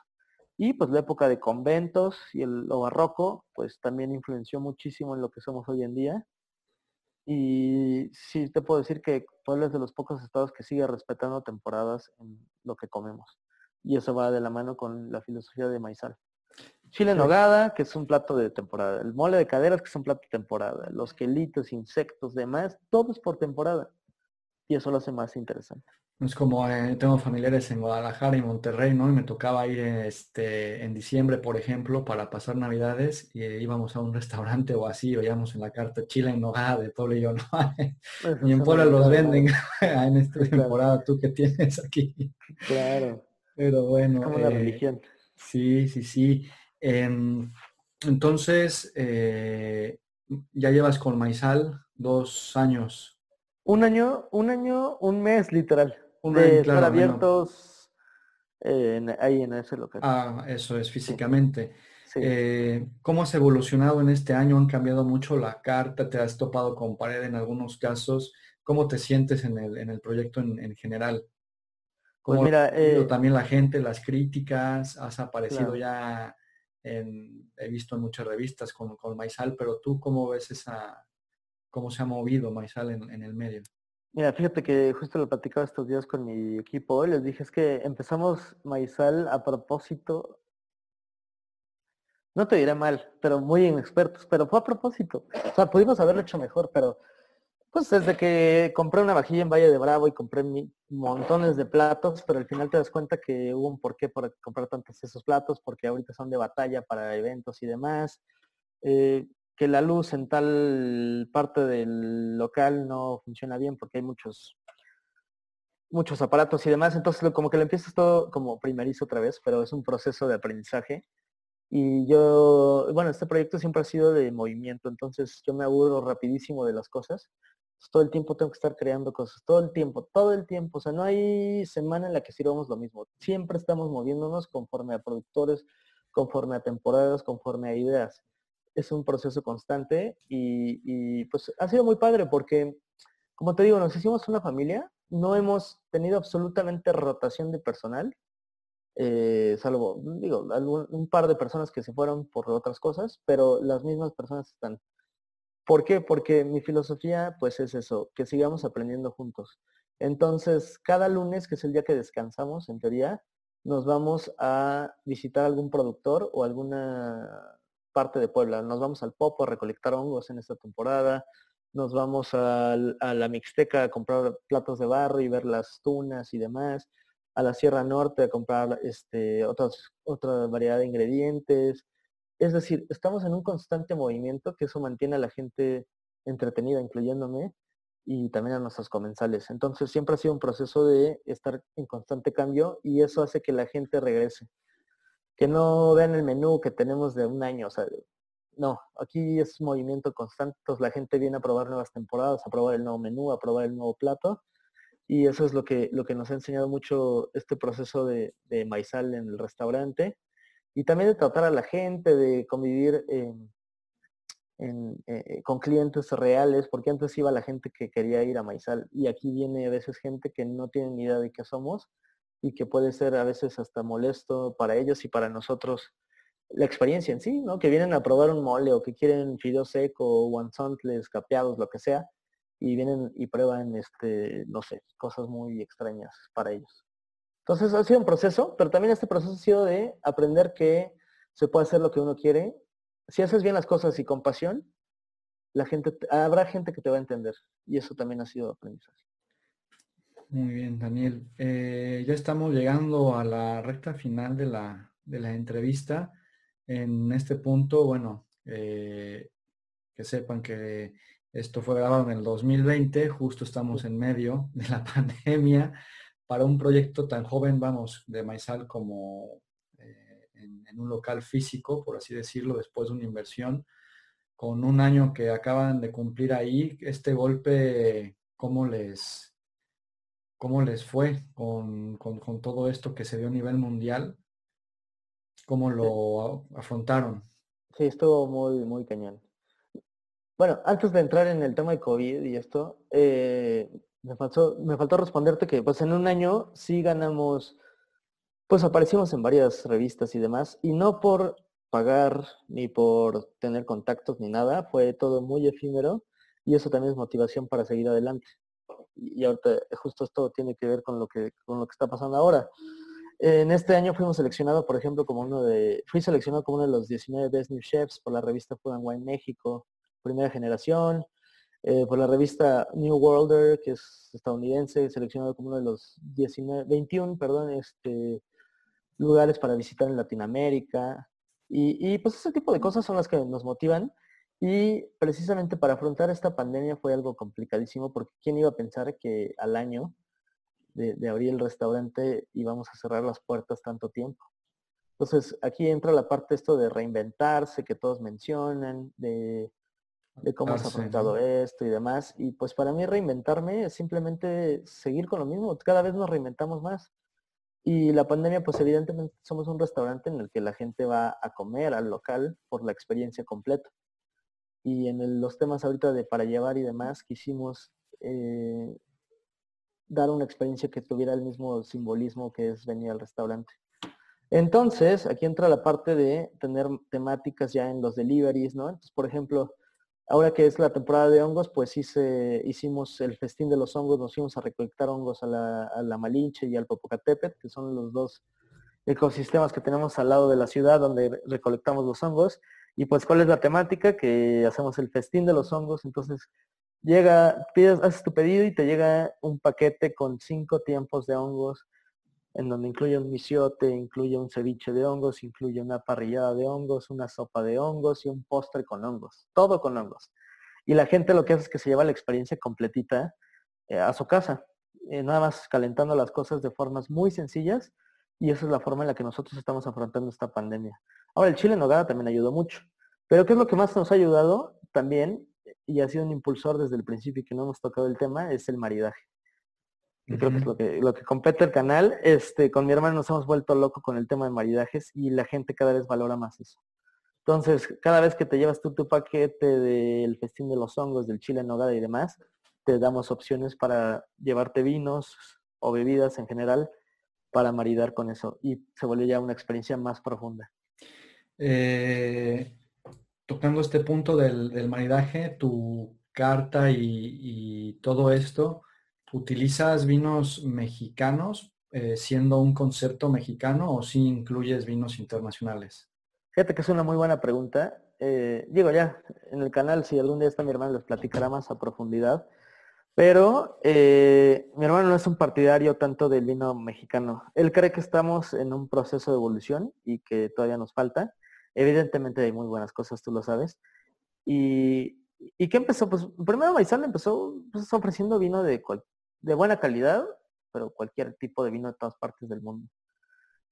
porque venía de Lazarus, de trabajar en Lazarus, que es un bar de vino, de vino normal y, bueno, vino en general, y pues mi se clavó en eso, vinos buenos, baratos y todo.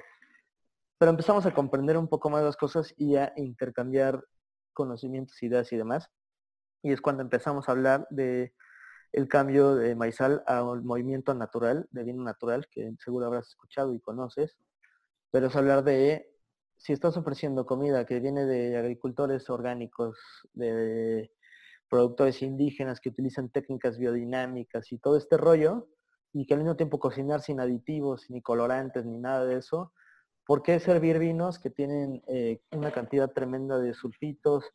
¿Por qué este, vender vinos que tienen una cantidad tremenda también de levaduras añadidas, de filtraciones, de un líquido que ya es casi artificial. ¿Por qué no servir vinos que son 100% naturales, que son la esencia de la tierra, tal cual? tienen que ser congruentes, ¿no? Con el concepto de la, cocina. Y ahí no había la congruencia más que del maridaje, pero ya estamos hablando también de filosofía sobre los vinos.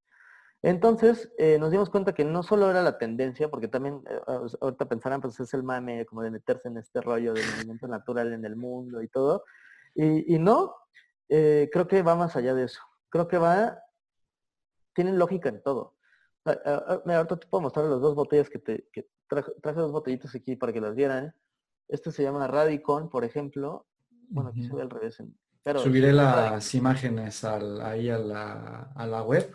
Ok. Subiré las imágenes para que lo, tenga la, gente. Perfecto. Bueno, este Radicon es un vino natural de, ahorita que hablabas de si mexicanos, sí tenemos mexicanos, por supuesto, pero tenemos vinos de todas partes del mundo que comparten con nuestra filosofía. Eh, este vino, por ejemplo, es de Friuli, Italia, y es un vino naranja, que no sé si han escuchado eso, pero bueno, el vino naranja, por ejemplo, que es algo que va muy bien con nuestra cocina, es un vino blanco con maceración, es decir, un vino blanco elaborado como si fuera un tinto, o sea, se macera con las pieles. Y al final se llama naranja, no porque tenga naranjas, sino porque este, e, el color que te da son colores naranjas, pero es natural 100%, o sea, en el sentido de que, de que desde la tierra el enólogo se enfoca muchísimo en la parte de, de, la tierra, de los cultivos y demás, y la intervención ya en lo que es la enología y el proceso es casi cero o muy poca. Porque al final lo que estás ofreciendo es una uva de altísima calidad que te otorga vinos buenísimos que el ser humano no tiene por qué intervenir. Entonces, este vino, ya hablando en materia, porque también el rollo está romántico y todo, pero pues este vino que tiene de bueno, ¿no? Pues al final, este, es un vino elegantísimo donde los naranjas te, llegan a dar aromas florales, son tan complejos, es otra gama de, vinos, como ahorita contemplamos los blancos, los tintos y los espumosos, es otra gama tremendamente enorme de vinos y de matices de sabores y aromas. Entonces el naranja se va muy bien con nuestra cocina tiene el tanino que tiene un vino tinto, pero eh, ahora que pensamos en los vinos blancos normales, son transparentes siempre y, todos muy sutiles y aromitas a piña y tropicales. Y cuando pruebas un naranja, que es como se hacía el vino antes, o sea, como se hacía el vino natural, el vino, perdón, en tiempos eh, eh, este, antiguos. Hoy, hoy, por ejemplo, probé un vino de Georgia este, hecho, elaborado como se hacía en tiempos ancestrales, que es sumergir literal las vainas, eh, bueno, las vainas, perdón, este, las uvas con las ramas y todo, en vasijas de barro y fermentarlas seis meses debajo de la tierra. Y al final tienes un vino espectacular, pero espectacular, no te miento la luz, es una cosa brutal, que no tenemos a veces registro en la mente de lo que es. Si tienes el nombre de la, de la botella o esto me lo compartes para que ponga el link y las personas lo, lo puedan Claro, y seguro en, Europa y otros lados se consigue, y aquí en México lo conseguimos. Entonces, para mí es un lujo darle al comensal vinos que, este, que tienen propuesta junto con la cocina, y no necesariamente sean mexicanos, sino que cumplan más allá de eso, con la filosofía. Por ejemplo, esta es una sidra brutal, se llama, tiene tienen corcholata, y este, esta es una sidra hecha de membrillo, y, y así hablando rápidamente, para que comprendamos un poquito, brutal es un movimiento que nace en Cataluña, donde lo que hacen es este trabajar con distintas bodegas, que sea, tiene tres, reglas. Eh, primero que sean un cultivo súper natural, orgánico y que cumpla con prácticas biodinámicas, lo más natural que se pueda. Dos, que sea un experimento y tres, que sea bueno, o sea, que sea de buena calidad. Entonces, lo padre de este movimiento es que tenemos un par de botellas ahí de distintos, distintos vinícolas de Europa y otros lados que cumplen con este movimiento, que es básicamente lo que a mí me encanta de, de la vida. Experimentar, trabajar con la naturaleza lo más posible, ser lo más posible en natural, tanto en filosofía como en producto, y pues que sea bueno. Entonces, es lo que manejamos hoy en día en el restaurante. Sí, qué, qué bueno que, que tienen toda la parte del maridaje ahí bien pensado, porque como dices ahí muchas veces, bueno, ahora ya se le presta mucho más atención, antes no tanto. Eh, aquí tuve la oportunidad de ir el año pasado al restaurante a Mugaritz de Andón ah, Igual llegas y te presentan una, un, un menú de 25 tiempos y tienes dos opciones. Una, pedir un vino base que le llaman, de que te llevas toda la comida con, ese, con ese vino, o tú puedes pedir otra al gusto, o puedes hacer la experiencia, porque al final ir a esos restaurantes es una experiencia, ¿no? No es que te vayas a atascar de comida y salgas hasta arriba, es una experiencia. Em, y está la opción de acompañar estos 25 platillos con vinos eh, especialmente pensados para maridar, para maridar con, ellos, ¿no? Entonces ya es una experiencia brutal porque no solo es el platillo, sino ahí vemos el, la importancia, ¿no? Que juegan los, vinos también en un restaurante, ¿no? Entonces los chefs, que era lo que yo les decía a veces en, clases, que llegaba y digo, es que esta clase como para qué va a servir, ¿no? Este, yo voy a ser cocinero. Pues sí, pero si ya estás al frente de un restaurante como Daniel ahora, este, tiene que conocer del vino para poder acompañar los platillos que, que crean, ¿no? Claro, y ahora que lo mencionas rápidamente, eh, justo estaba hablando con un amigo hace unos, unas par de semanas y decíamos, es que hay tres tipos de restaurante. El primero es el que te vas a nutrir. aquí en México puede ser una taquería, que tienes un antojo de comer, tienes hambre y vas a cumplir tus primeras necesidades, que es nutrirte. Sí, nutres el corazón, lo que tú quieras, pero pues al final es comida que conocemos, cotidiana ir a una taquería, que sentirte, eh, que te vas de ahí feliz, ya te llenaste. El segundo tipo de restaurante es el que vas para consentirte, para, para disfrutar un momento, que sabes que el servicio es buenísimo, que quieres relajarte y que te lleguen eh, este, botellas de vino que te gustan, que te vas a consentir, tal cual, a disfrutar. Y el otro tipo de restaurantes, que es el que mencionas, Mugait, por ejemplo, que es el, el restaurante al que vas a descubrir que es básicamente otro escaldaño, no necesariamente más arriba o más abajo, sino otro, otro tipo de, experiencia.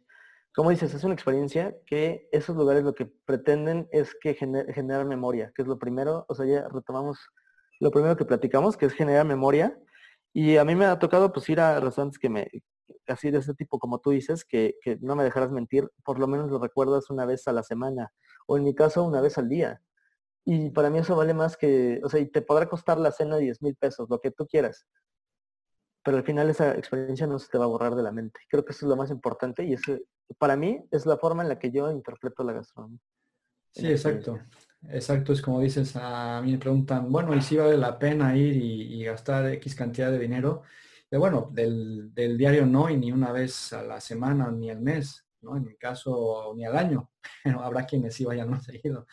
Pero les digo, a ver, como experiencia es fenomenal y totalmente recomendable, ¿no? Son cosas tan diferentes, ¿no?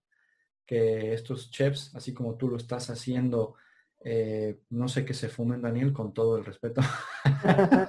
Me dicen eso, oye, eres marihuana, ¿verdad? Le digo, no, creo que no fumo. No, estamos, Pero son experiencias, son experiencias y qué bueno que tú estés llevando este tipo de, de experiencias ahí a los, a los poblanos eh, de primera mano y a todos los foráneos, ¿no? Entonces ya al final dejaremos los, los enlaces, tu contacto para que te escriban y cuando vayan a Puebla te visiten. Muchas gracias, Lalo. Claro que sí. Eh, pues ahora, ¿qué viene para el proyecto? ¿Qué viene para Maizal? Eh, seguimos para adelante. O sea, la, la vara está alta, o sea, esto no para, no para, no va a parar ni por la pandemia ni nada. Seguimos viendo hacia dónde vamos, buscando una identidad en este proceso. Que sin embargo ya muchos dirán, no, es que ya tienes tú la identidad. no, no, no, esto sigue. O sea, todo es experiencias, todo te va enseñando cosas. Entonces, ¿qué sigue para Maizal? Pues seguir trabajando y seguir siendo un punto de referencia y un lugar al que, quieras visitar en Puebla, que sea obligatorio. Esa es mi meta y tal vez no se cumplió todavía, pero pues estamos trabajando en ello. ¿Y qué sigue para Daniel? ¿Tú tienes alguna meta, vamos, eh, personal, eh, no sé, algún proyecto personal que, traigas para, ti?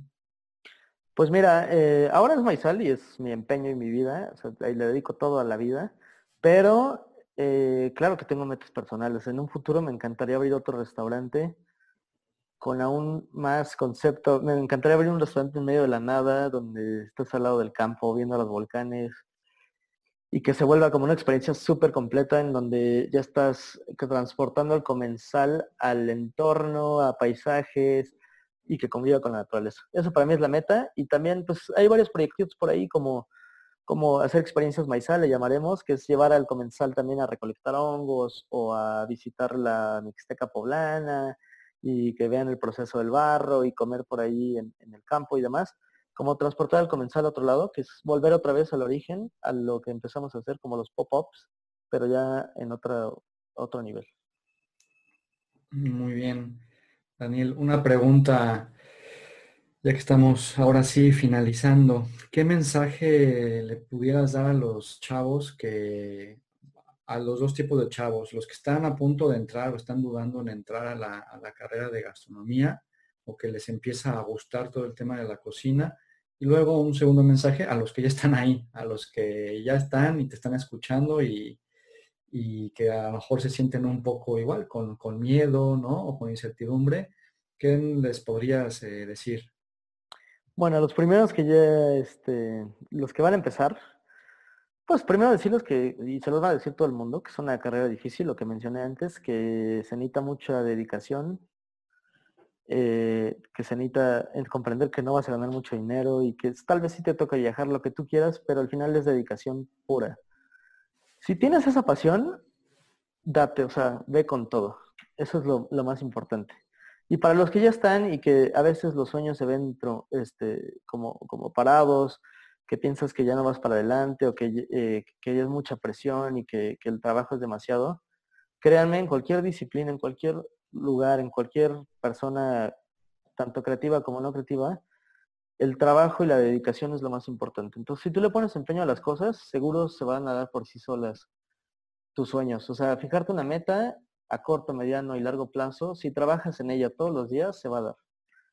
Eso creo que es lo más importante y pues, pues es eso. También el ego hoy en día en, esta industria es tremendo. O sea, el creerte chef desde joven y, este, pensar que todo es nada salir en televisión y rockstarear y, y, que vas a flamear sartenes y todo este rollo, que te van a fotografiar, a regalar este, uniformes y mandiles y cuchillos y eso, eh, si trabajas para eso, pues mejor dedícate a otra cosa. Hay otras disciplinas donde puedes ser mejor esas cosas. Aquí es trabajo puro y la humildad creo que es lo más importante. El saber que, también comprender que en un futuro ya el cocinero no está encerrado en una cocina, sino que tiene que salir fuera de esas cuatro paredes y trabajar con productores y poner su granito de arena en todo este tema, tanto el calentamiento global de, este, de, la, de la, pobreza, de las crisis este, alimenticias, todo este, todo, todo este universo que se llama gastronomía y, y enología y demás, comprenderlo y saber que tenemos que ser agentes de cambio eh, en, nuestra, en cada una de nuestras disciplinas. Muy bien, Daniel. Eh, una de las últimas preguntas. ¿Cómo es tu día a día, Daniel? Cuéntanos. Un día normal en la vida de Daniel. Madre mía, pues todos los días son distintos. Eso es lo padre, que no te aburres. Pero bueno, un día normal, pues es básicamente mi horario. El horario de, un cocinero es, está feo. Y yo todavía no eh, encuentro como esa estabilidad. Pero bueno, pues yo, eh, mis horarios son levantarme. Ahorita sí me levanto temprano, pero en un día normal son 11 de la mañana, o sea, tarde, para llegar a trabajar a las 2 de la tarde. O sea, desayunas, haces lo que, un ratito para ti, Llegas a las 2 de la tarde y es dedicarle todo el día a estar en la cocina, a ver pedidos, facturación, que el recurso humano, todo el relajo. Y terminamos una de la mañana, 12 de la noche, a veces 2 de la mañana. Así es el horario. Y ya los fines de semana pues te vas por tu cervecito después y ya. Pero sí, es necesario darte tu espacio. Sí, que de hecho para grabar este podcast eh, yo había sugerido a las, a las 3 de la tarde de aquí, no, perdón, a las 3 de la tarde de México para que aquí fueran las 10 de la noche. Em, y aquí estuviéramos eh, tranquilos con el tema de ruidos, los niños, etcétera. Y bueno, Daniel, por el trabajo que, que tiene y que te agradezco que me hayas brindado tu tiempo. Los dos nos pusimos de acuerdo y la pasamos a las 6 de la mañana de México para que fueran las 11, 12 de la noche en, perdón, a las 6 de la mañana en España para que fueran a las 12 de la noche en México. Entonces ahora justamente ya van a dar las, las 2 de la mañana. Madre, ¿en eh, serio? Daniel está ahí y ya nos comentó que se para a las 6 de la mañana. Hoy mañana para las 6 de la mañana hay que entregar, pero feliz de la vida. En verdad, muchas gracias Lalo. Ya me sentía muy mal contigo porque te había dejado pasar por mil y, y cosas, unas meses complicados en donde tienes que ver qué hacer para poder vender y, mantener el trabajo y no correr a nadie. Pero pues te agradezco mucho por la, por la espera, Lalo, que, que haya sido tan perseverante y, te agradezco muchísimo, en verdad. no, un, gusto para, para mí que, que, compartas toda tu experiencia y que seguramente les va a encantar a, a muchas personas y que los vas a inspirar. Y bueno, la última pregunta, ¿eres feliz, Daniel, hoy en día? 100%.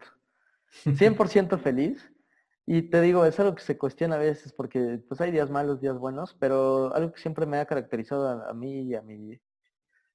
Y pues al, proyecto en sí es el, optimismo siempre. Entonces, eh, ayer me fui a, recolectar hongos que, si, bueno, si, nos, si me empiezan a seguir en redes ya verán lo que hacemos. Entonces, todos los días son felicidad. Todos los días hay cosas buenas, hay cosas malas, pero la idea siempre es terminar felices echando una copita de vino en la noche, ya diciendo, fue un gran día, me haya pasado buenas cosas, cosas buenas o malas. Pero sí, soy muy feliz. Súper feliz porque sé que escogí lo que más me gusta. Qué bueno, Daniel. Em, ¿Algún par de libros que puedas recomendar a los que nos están escuchando que sean un must? Por supuesto, yo, eh, mucha gente puede recomendar libros, siempre te recomiendo los mismos, ¿no? Que son como enciclopedias y eso. Eh, o, cosas así. Yo, yo siempre he leído libros de tendencia gastronómica, entonces yo les puedo recomendar tres libros que a mí me marcaron en, también en este proceso que me dijeron, me enseñaron así en la lectura de decir sí se puede. El primero se llama Noma, este, eh, mira, por aquí lo tengo, los, los rápido, aquí los tengo en, en mi libro, no me tardo. Bueno, Daniel está yendo por, por los libros. Estamos estrenando justo a, tiempo porque, porque ya van a empezar aquí a podar los jardines que vivo al lado de un, de un parque. Igual se escucha ahí de, fondo.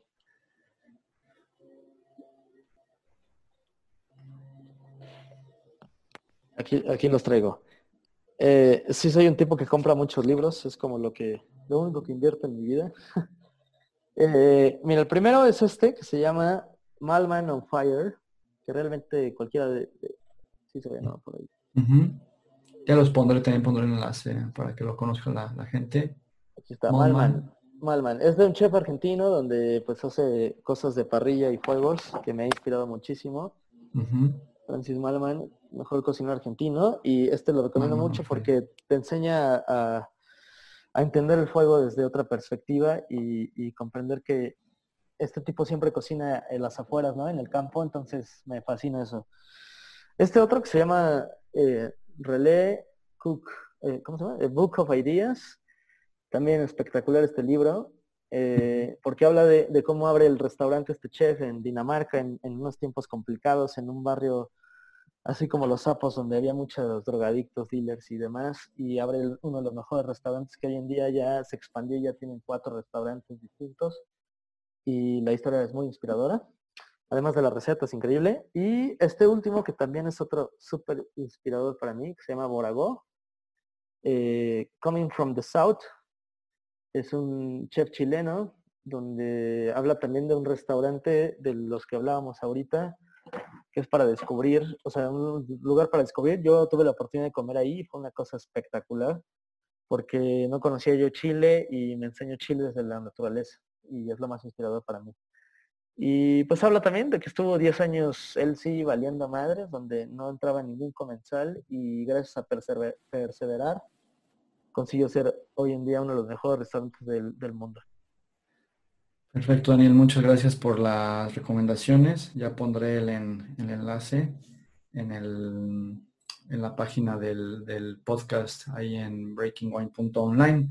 Y también ahí meteré, Daniel, todos tus contactos, Insta tuyos, Muchas direcciones, pero nos los puedes decir para la gente. Claro, este, mira, en Instagram, eh, primero les digo los del restaurante, Instagram y Facebook estamos como Maizal Cocina. Y el personal, pues Daniel Nates con una V de Villegas. Así me pueden encontrar. Y pues estaría padre que nos sigan, no porque yo quiera seguidores ni mucho menos, sino porque también es padre luego intercambiar ideas y también que vean un poquito el trabajo que hacemos y, aprender todos de todos. Muy bien, Daniel, creo que terminamos justo a tiempo porque ya están empezando aquí a podar al lado, que vivo al lado de un parquecillo. No, se escucha nada. ¿No se escucha? No, no, no, para nada. Este, un placer, Daniel, que estés muy bien. Un gran abrazo hasta allá. Espero visitarte ahora que vaya a Puebla por favor. Y ya sabes que cuando estés por aquí, eh, tienes tu casa y como lo dicho, nos iremos ahí de un tour de, pinchos aquí con los vascos. Me parece espectacular porque nunca he ido a España y mi familia es de allá, de Santander. Entonces, este, me encantaría ir. Es el primer viaje que tengo programado. Quiero ir a Asturias por allá y visitar, por supuesto, por tus rumbos. Mira, qué bueno porque vendrás al norte, porque mucha gente de México al menos, vienen eh, al tema Madrid, Barcelona y de ahí bajan a lo mejor a Valencia y Andalucía, ¿no? Granada y todo esto. Sí, sí, sí. Pero, me encantaría el norte. En la parte del norte, Santander está aquí a dos horas y media, entonces este. Buenísimo. Te esperamos. Me encantaría ir. Vamos, voy a ir, te lo prometo. El próximo año si todo mejora, bueno, va a mejorar, claro. Nos damos una vuelta y cuando vengas a Puebla, pues también quiero, tienes tu casa acá. Perfecto, Daniel. Un gran abrazo Muchísimas gracias por tu tiempo. Descansa, que te levantas temprano en un par de horas. Madre, ya, ni voy a dormir, nada, no es cierto. que estés muy bien, Daniel. Un abrazo. No, muchas gracias, Lalo, en verdad. Muchas gracias. Abrazo a todos y espero que les haya les sirva de algo esto. Y pues nada, un abrazo enorme. Venga, hasta luego. Nos estamos viendo.